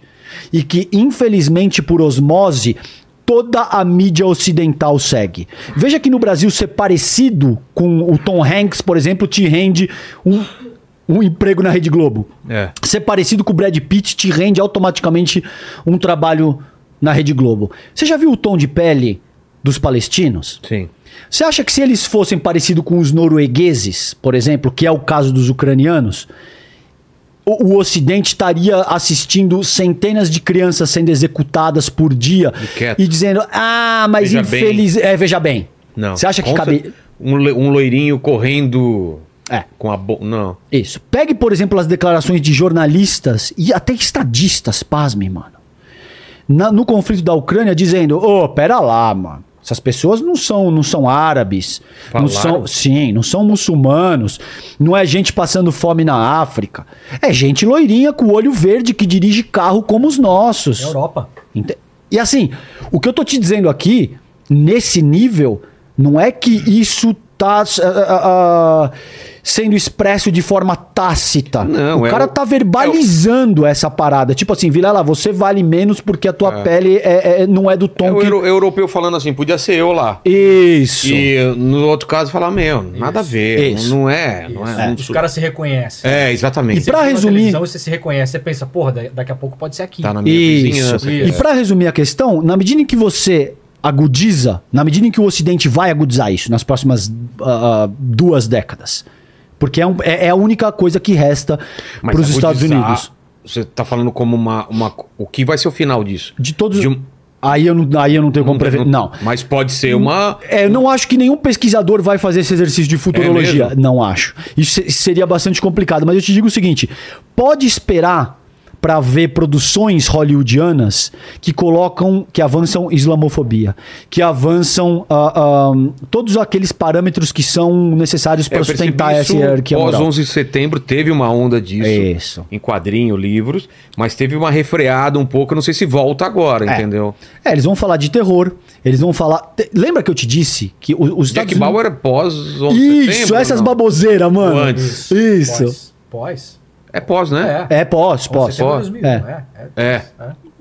Todas essas baboseiras que sustentam essa hierarquia moral, porque os Estados Unidos precisam, e, e os seus aliados, e, o- e a estrutura ocidental de uma forma mais ampla, eles não têm como fugir dessa parada, porque hoje eles têm uma interdependência econômica com a China que União Soviética e Estados Unidos não tinham. É. tá? Então isso também permite.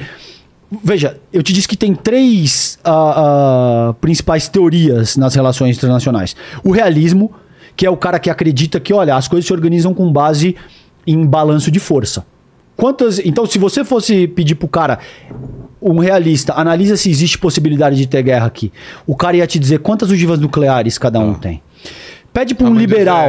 É, exato, esse tipo de coisa. Pede pra um liberal avaliar, ele vai te dizer, depende do nível de interdependência econômica e com base nessa premissa elementar, é muito mais complexo do que isso, Tá, mas eu tô claro. resumindo por conta do tempo que eu tenho aqui contigo.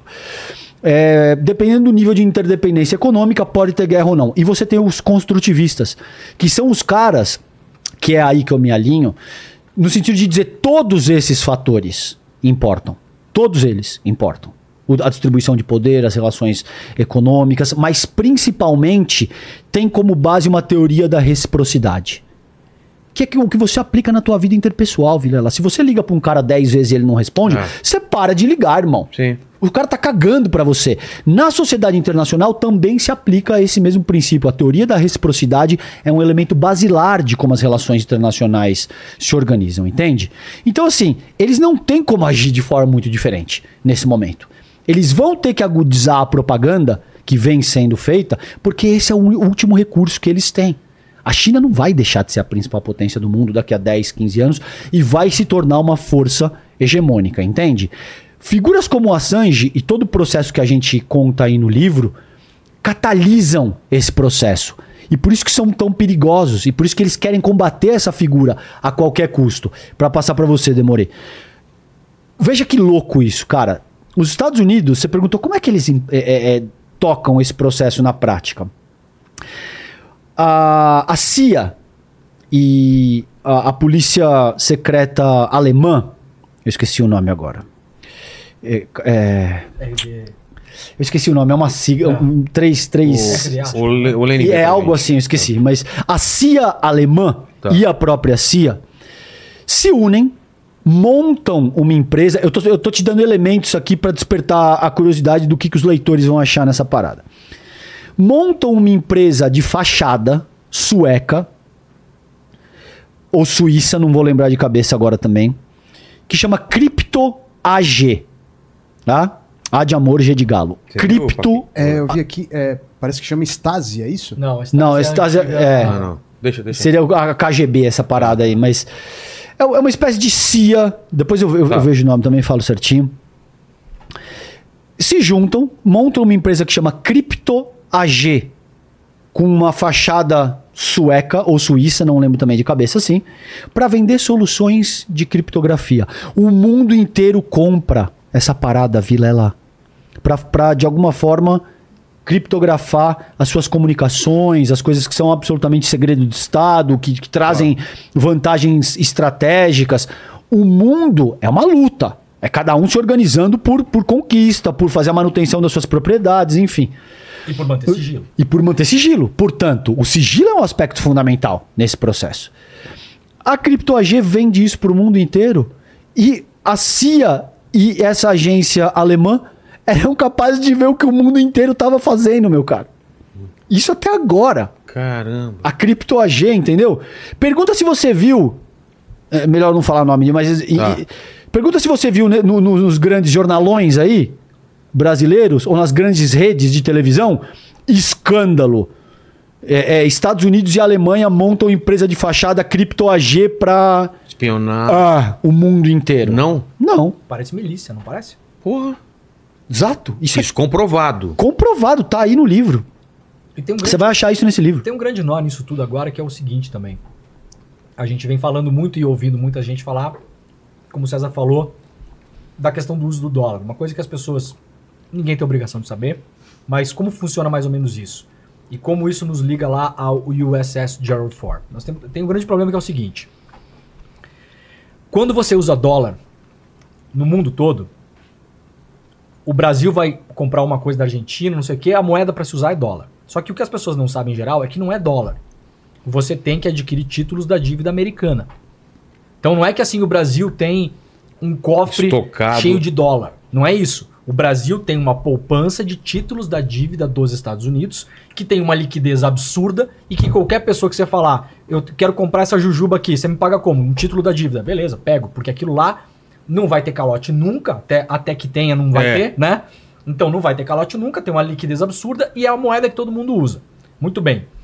Qual que é a grande sacada dos Estados Unidos e por que é que eles têm medo? A gente tem essa discussão no Brasil agora. O Brasil está usando, por exemplo, no comércio com a Argentina, está usando moeda local. É. E, tá- e a gente está batalhando agora para ter uma moeda que não vai ter uma moeda com a foto do Lula, né? Vai ter uma moeda nova para trocas internacionais, que pode ser aceita por vários países. Quando a gente para de usar o dólar, a gente para de financiar a economia americana. Exato. Sacou? Porque se você vai fazer comércio entre Brasil e China e você tem que, para isso, ter a moeda título da dívida americana, toda vez que a gente fizer comércio comprar um brinquedinho de plástico da China, a gente está financiando os Estados Unidos. Essa é a grande sacada deles. Qual é o grande nó nessa história toda?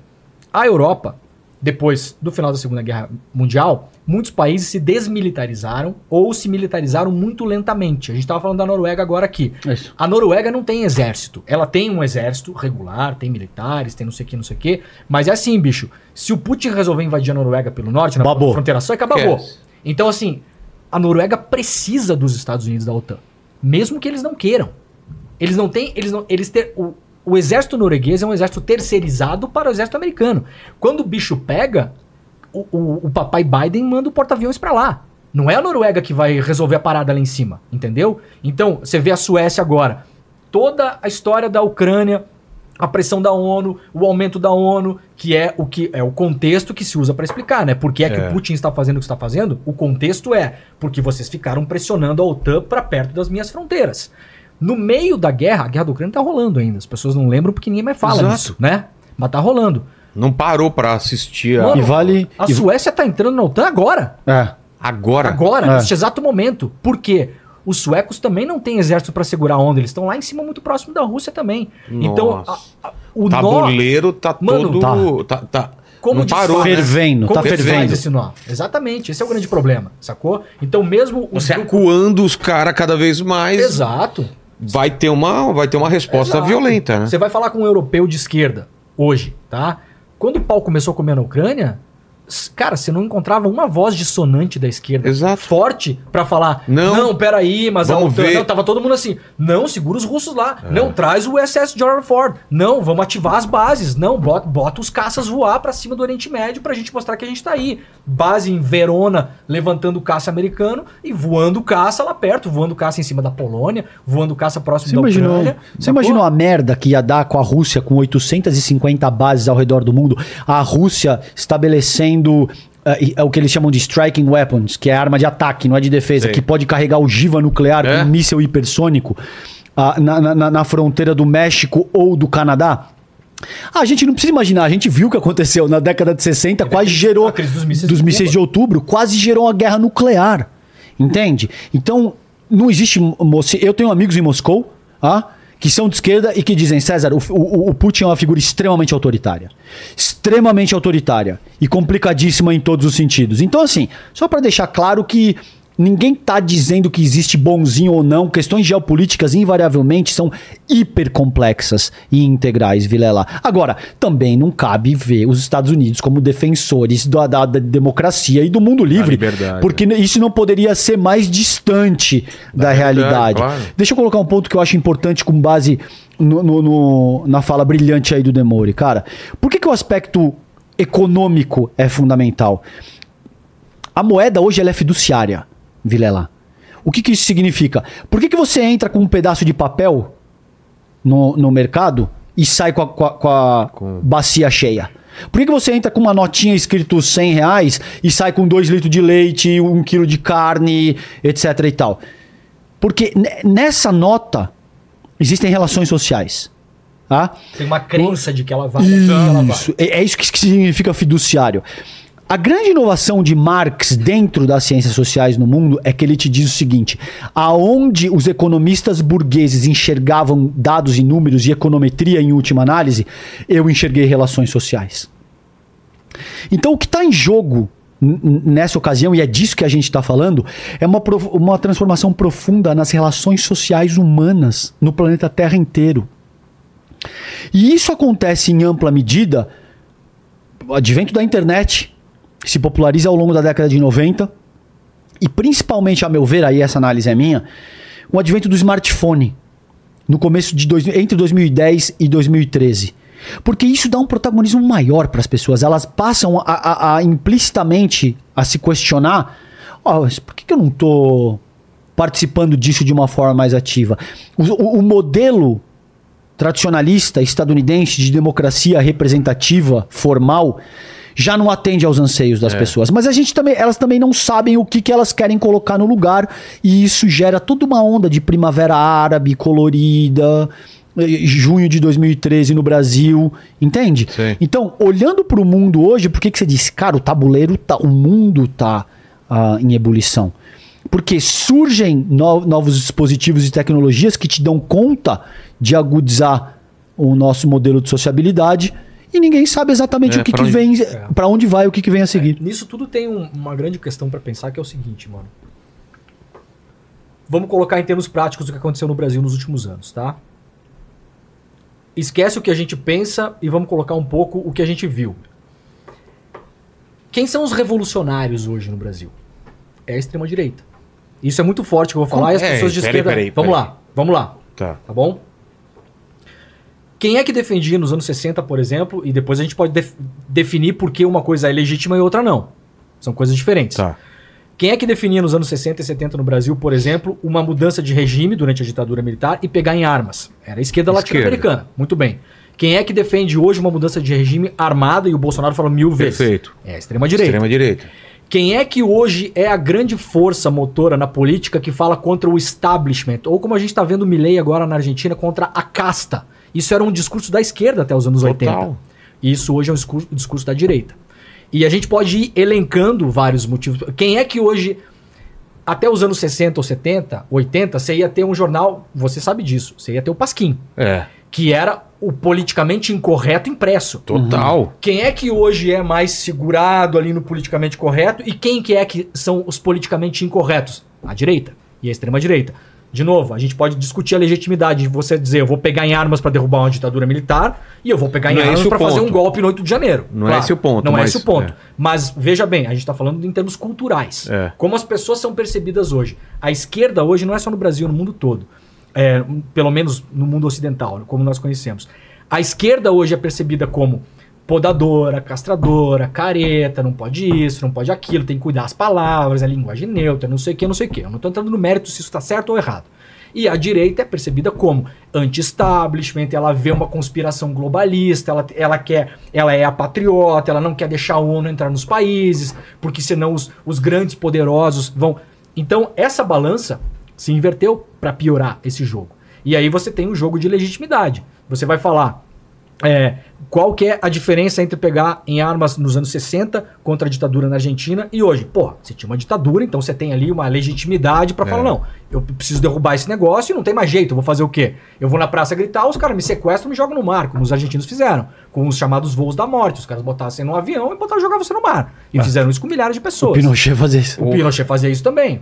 O- então, assim. É, mu- tá muito difícil a gente sair disso na parte discursiva também. Porque, como você explica, e aí, aí da parte da esquerda, tá todo mundo com medo de fazer uma piada, de, de falar uma coisa errada. Tem, tem sim um extra policiamento em cima do que as pessoas estão falando, como se todo mundo fosse obrigado a ser versado sobre LGBTQIA, sobre relações raciais, sobre não sei o que, e as pessoas não são. Nós estamos num país de anal- analfabetos funcionais. A gente não pode esquecer disso. A maioria das pessoas no Brasil não consegue ler e interpretar um texto de dificuldade média. Exato. Então a gente tem um déficit grande de, de, de cognição e de, de aprendizado, e a gente está nesse mundo louco que a gente está falando aqui, onde esses papéis se invertem muitas vezes. Não é mais tão claro que o- a esquerda é uma esquerda revolucionária, que quer pegar em armas porque tem uma ditadura para. Que até tem essa esquerda também. Tem, mas a gente não tem as condições dadas De, para de isso. pegar né? em armas, eu diria que Não, não. pegar em armas não. não, mas É. de, de ser Com pensamento revolucionário. revolucionário, sim. E aí você tem um grande nó na cabeça das pessoas. E qual é o grande problema? O que a gente viu no Brasil nos últimos anos é um ensaio.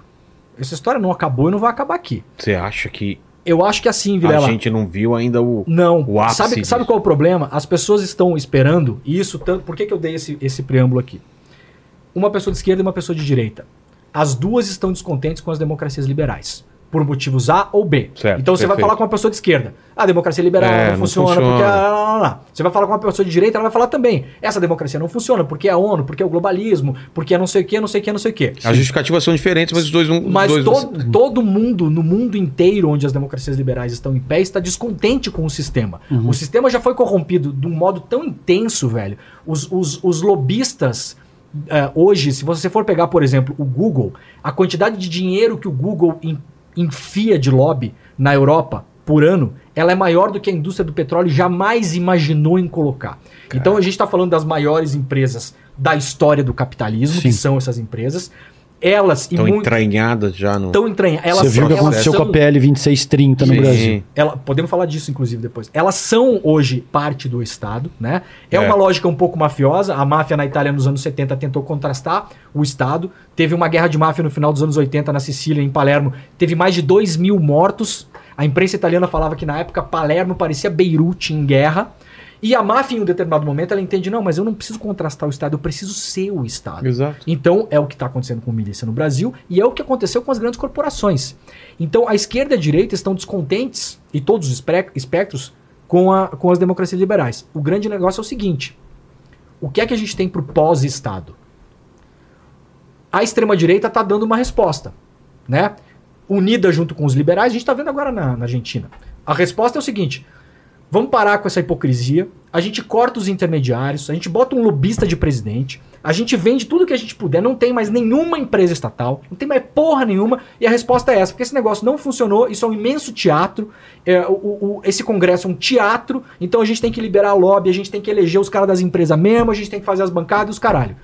Qual é o discurso da esquerda pro pós-Estado? Não tem um discurso unificado. O que, que a esquerda oferece para você que hoje quero, eu quero ser de esquerda, eu não quero uma revolução comunista, por exemplo. Uma Tá. pessoa que tá.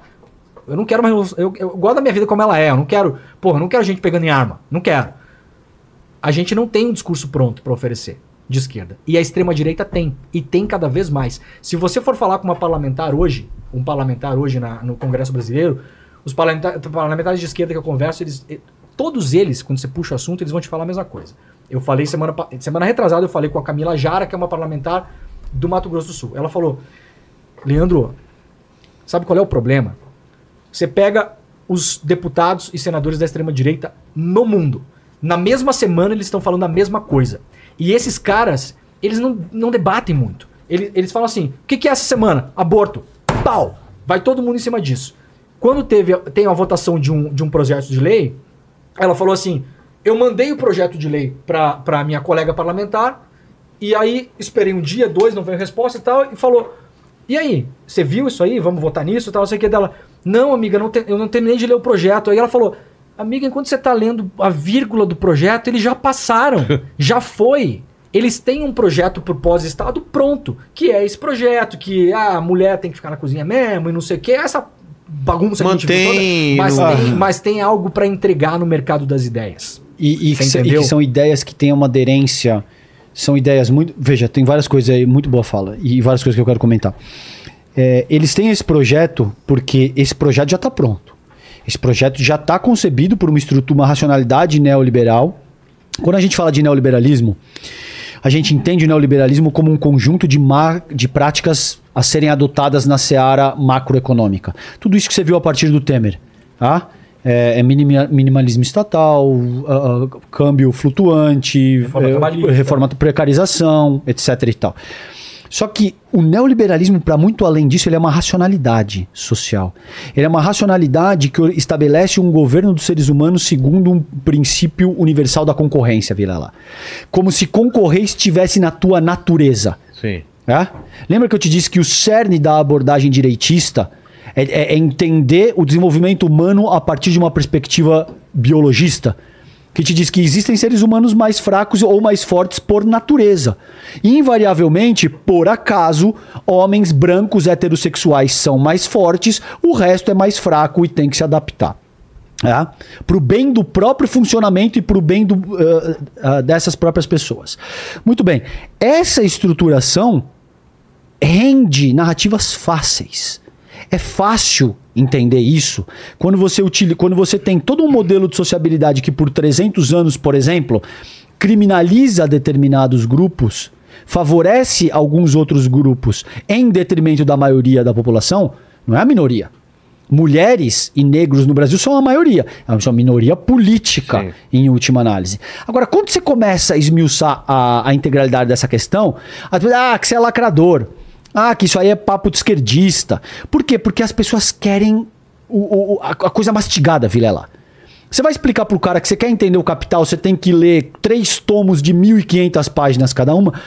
Puta, mano, mó trampo. Eu tenho um amigo meu que, por exemplo, fala, me conta sobre o seu primeiro livro. E eu falo, beleza, vou te contar. Aí eu começo a falar, pô, mas você tá se estendendo muito, mas o que, que você quer? Não, me conta em uma frase. Ah. Eu falo, fulano é um filho da puta. Entendeu, mano? É isso. Você quer que eu resumo, você quer que eu resuma 300 páginas É. nu- numa frase? O cara é um filho da puta, tá bom pra você? Então assim, tem É o que acontece aderência. nas redes sociais. Tem essa redução a, Isso, a um isso. tweet. Cara, nenhum Você assunto. conclusão pronta, né? É, isso, isso. E ótimo, ótimo aquela- ponto. Já tem aquela, como chama? O field, né? fiozinho. O cara já Isso. fala, ah, não, muita coisa pra ler. Mano, Isso. nenhum assunto em ciências sociais, em geopolítica, é, primeiro, simples. Eles são invariavelmente extremamente complexos, porque as relações humanas são extremamente São complexas. Entende?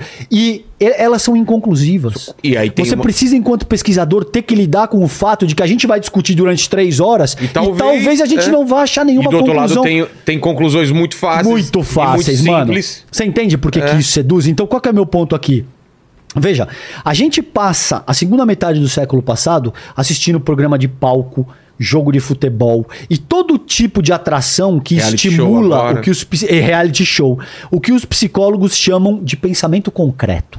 O que, que é o pensamento concreto? O cara olha pra uma. É só um exemplo grosseiro que eu vou te dar. Ele olha pra uma bike e pra uma Ferrari e ele fala: as duas são a mesma coisa. Por que na tua cabeça as duas são a mesma coisa? Porque as duas têm roda.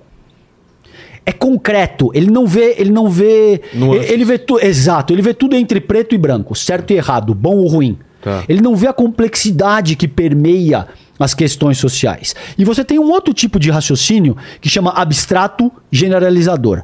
O cara olha pra bike, ele fala: "Beleza, cara, a Ferrari e a bike tem roda, mas existe um universo de diferença a despeito dessa similaridade".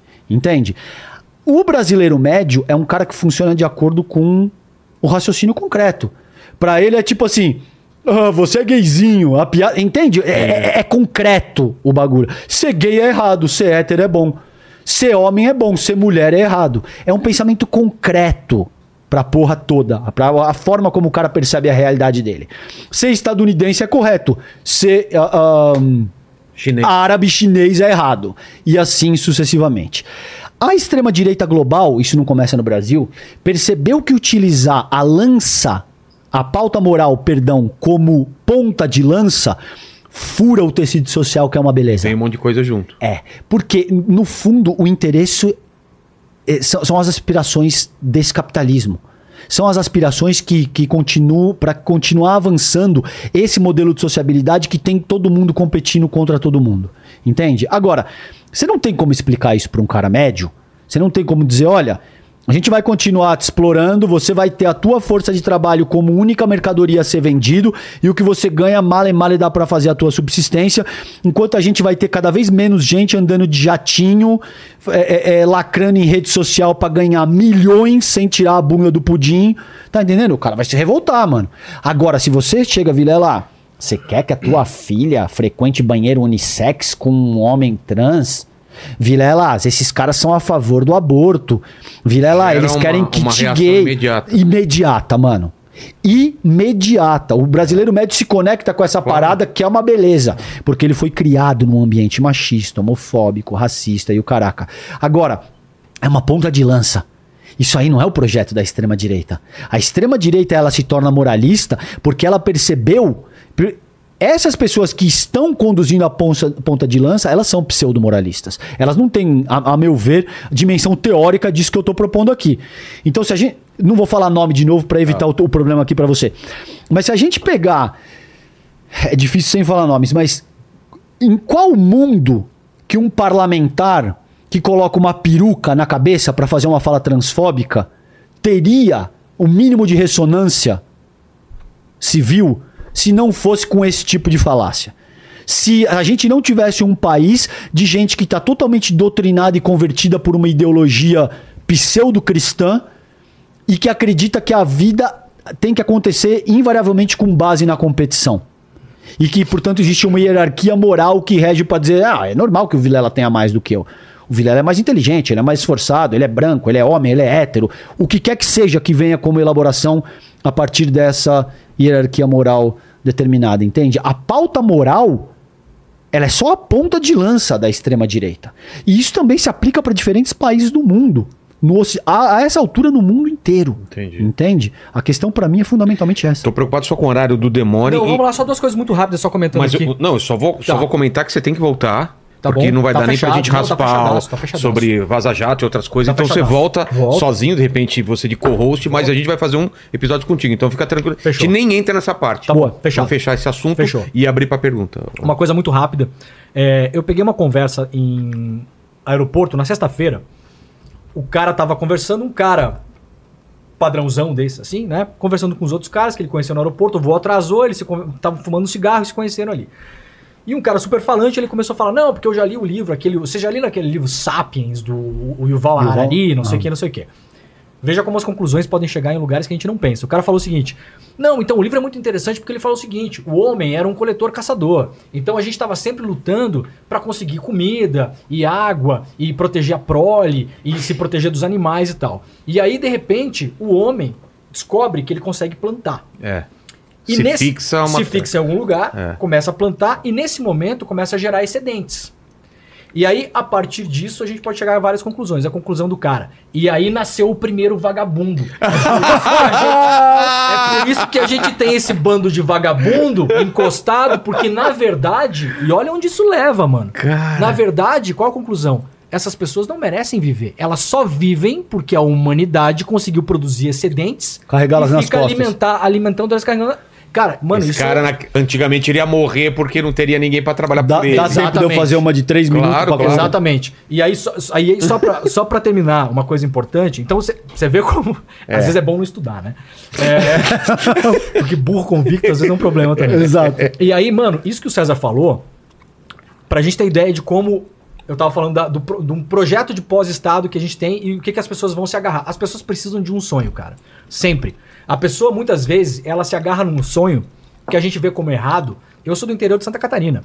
A imensa maioria dos meus amigos de infância hoje não falam comigo, não gostam de mim. Porque se tornaram de direita, extrema Sim. direita, não sei o quê. Mas eu vejo por que, que elas se tornaram. lance do sonho, o- como assim? Porque elas precisam acreditar em alguma coisa, elas têm medo, essas pessoas Ah. têm medo. Às vezes o cara tá numa máscara aí, que ele é um médico, que ele tem um puta carrão, e que ele é voto em não sei quem mesmo, não sei o quê. Ele tá cagado de medo, velho. E aí vem alguém e fala pra ele, não, vem cá. Vem Acolhe. comigo. Tá fácil, eu vou te explicar isso aqui de um jeito fácil. Eu vou te dar três tweets que você vai entender a vida, e aí você vem comigo que eu vou dar um jeito nisso.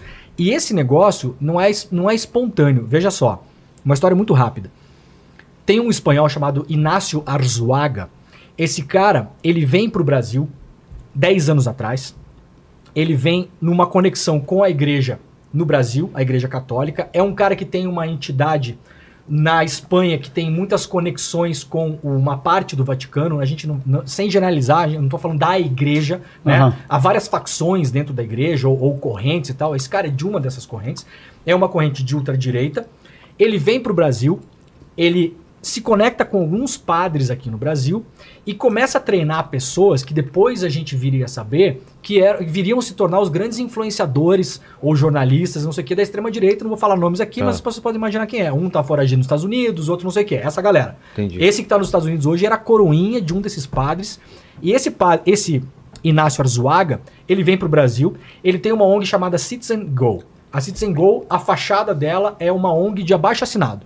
Você entra lá, faz um abaixo assinado para pedir qualquer coisa.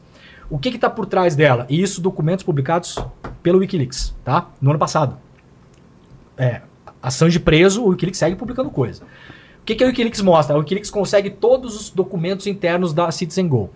E mostra que eles vieram para o Brasil e ensinaram os caras a pescar. Eles vieram para cá e falaram o seguinte, ó, você tem que trabalhar com os sentimentos das pessoas, as pessoas não são racionais, elas não tomam decisões em geral com base na racionalidade, elas tomam decisões com base em desejos e sentimentos. Então você tem que trabalhar raiva, euforia, É, o Walter Benjamin diz isso. Isso, Walter Benjamin. E aí, o que, que você faz? Você precisa de uma pauta.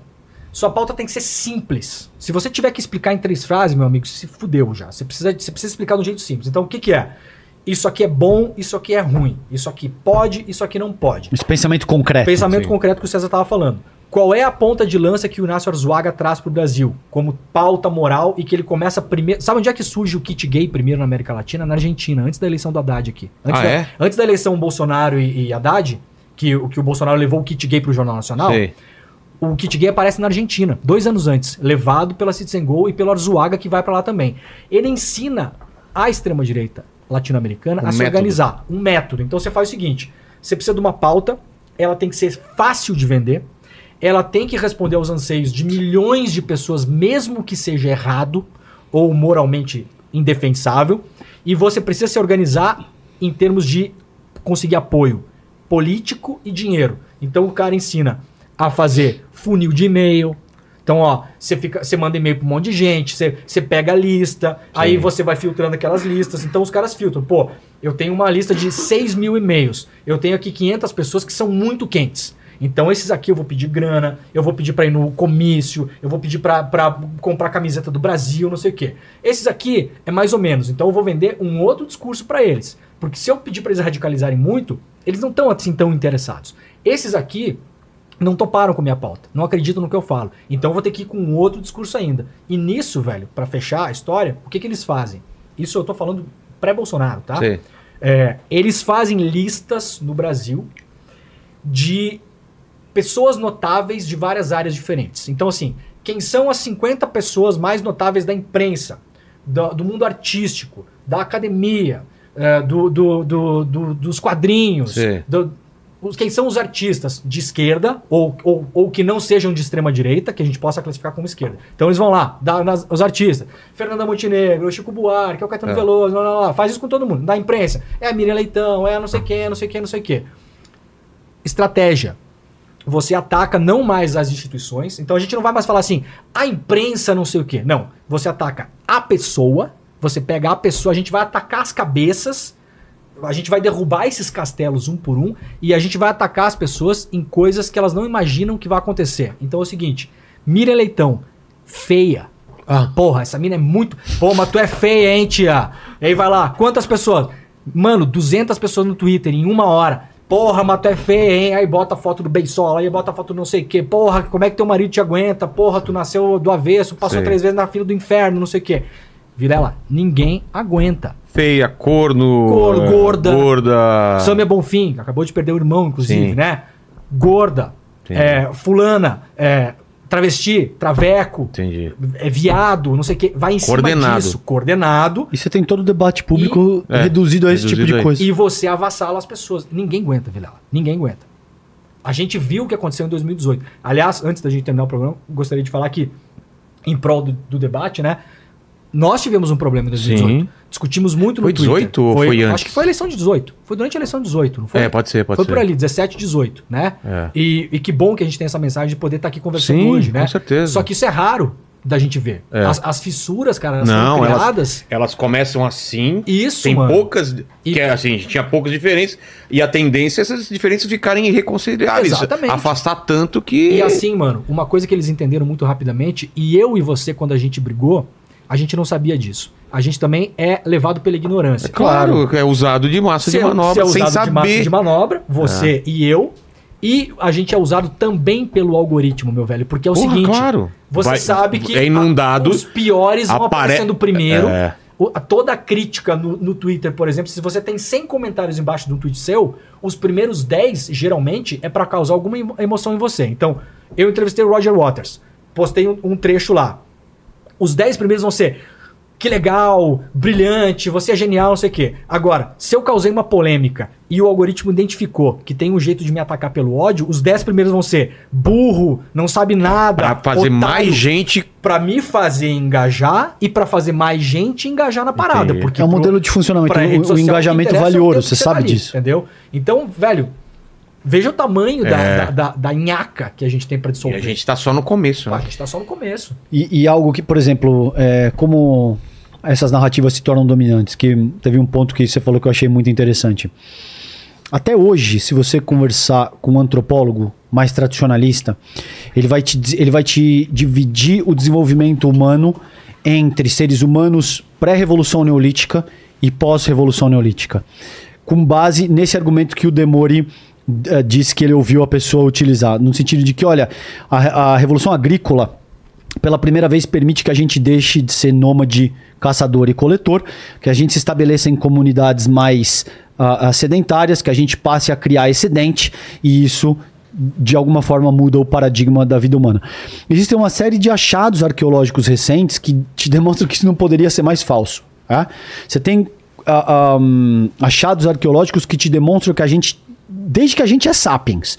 A gente já tem um nível de complexidade de organização política, de, enfim.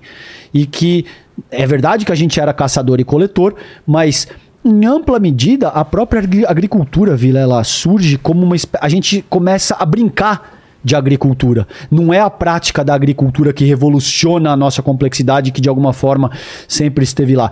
Sabe onde é que surge essa questão da agricultura? E você vai entender por que eu tô te dando esse exemplo. A gente vive debaixo de mitos, cara, de coisas que a gente acredita que são assim e, e quase que invariavelmente elas não são. Se você pegar o segundo tratado de governo de Locke, do John Locke, ele te diz que para ter direito sobre a posse da terra, você precisa praticar a agri- a agricultura de forma ostensiva. Tá?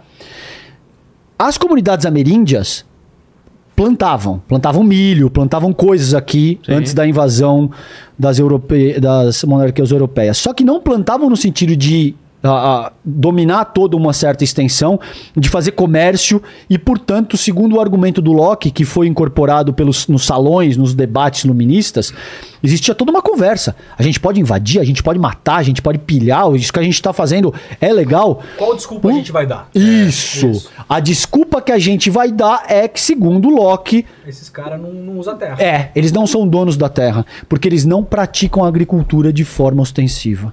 Tá?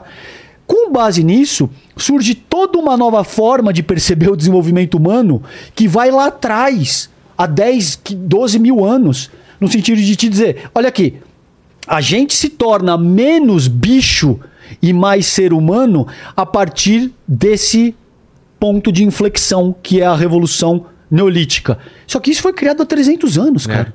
Isso foi criado há 300 anos para justificar um processo de invasão, pilhagem, morte e estupro, que a partir desse ponto cria uma hierarquia moral, essa mesma hierarquia moral que a gente vem discutindo ao longo do programa inteiro.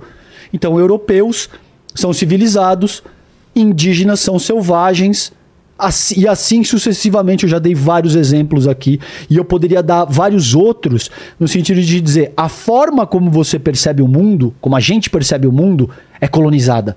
Total. A gente vê o mundo through American eyes. Entende? O que é certo, o que é bonito, o que é feio. É Quando se você. fosse no passado, era através da visão da França, ou- Isso. ou da- do Império Romano. o, que, o que quer que esteja dominante em determinado. Ótimo ponto, porque isso, isso pode variar também. Mas isso vai, cara, a ponto de organizar tuas reações físicas. Quando você olha uma mulher. Quando você pensa mulher bonita, mulher gostosa, homem bonito, homem gostoso, te vem um estereótipo na cabeça. Te vem, sei lá, um, um Brad Pitt, uma Angelina Jolie. um- Você entende? Tem listas que fazem isso todo É. ano, né? E uma vez isso consolidado, é muito difícil de mudar, Vilela. certeza. É muito difícil de mexer nessas estruturas porque isso já está consolidado na tua base cultural. Pode ser alterado? Pode. Mas é muito difícil e. e- As pessoas têm medo de mexer nisso, né? É. tem medo e requer um trauma. Você entende? Você É, precisaria ter um trauma muito forte para ser capaz de repensar essas estruturas elementares que te, que te constituem. É um pouco disso, por exemplo, que, que o, o livro trata, E- porque o, o Assange mostra isso, cara. Pela O primeira vez ele desmonta essas falácias estadunidenses. Agradecer demais de- vocês, o pessoal vai reclamar, falando, nossa, uma live tão curta, né? O pessoal, Obrigado, o Vilela irmão. sequestra as pessoas. Mas é, o pessoal vem aqui e já fica com medo aqui, né? Mas vocês vão voltar, com certeza. O livro tá na Amazon, em tudo quanto é lugar pra, Tá. pra achar. É, aqui a gente coloca no comentário fixado também o link pra compra, né? Não sei se tem um link mais fácil. Arroba de vocês? O meu é arroba César Calejon, tanto para Twitter quanto para Instagram e todas as redes que eu, que eu participo.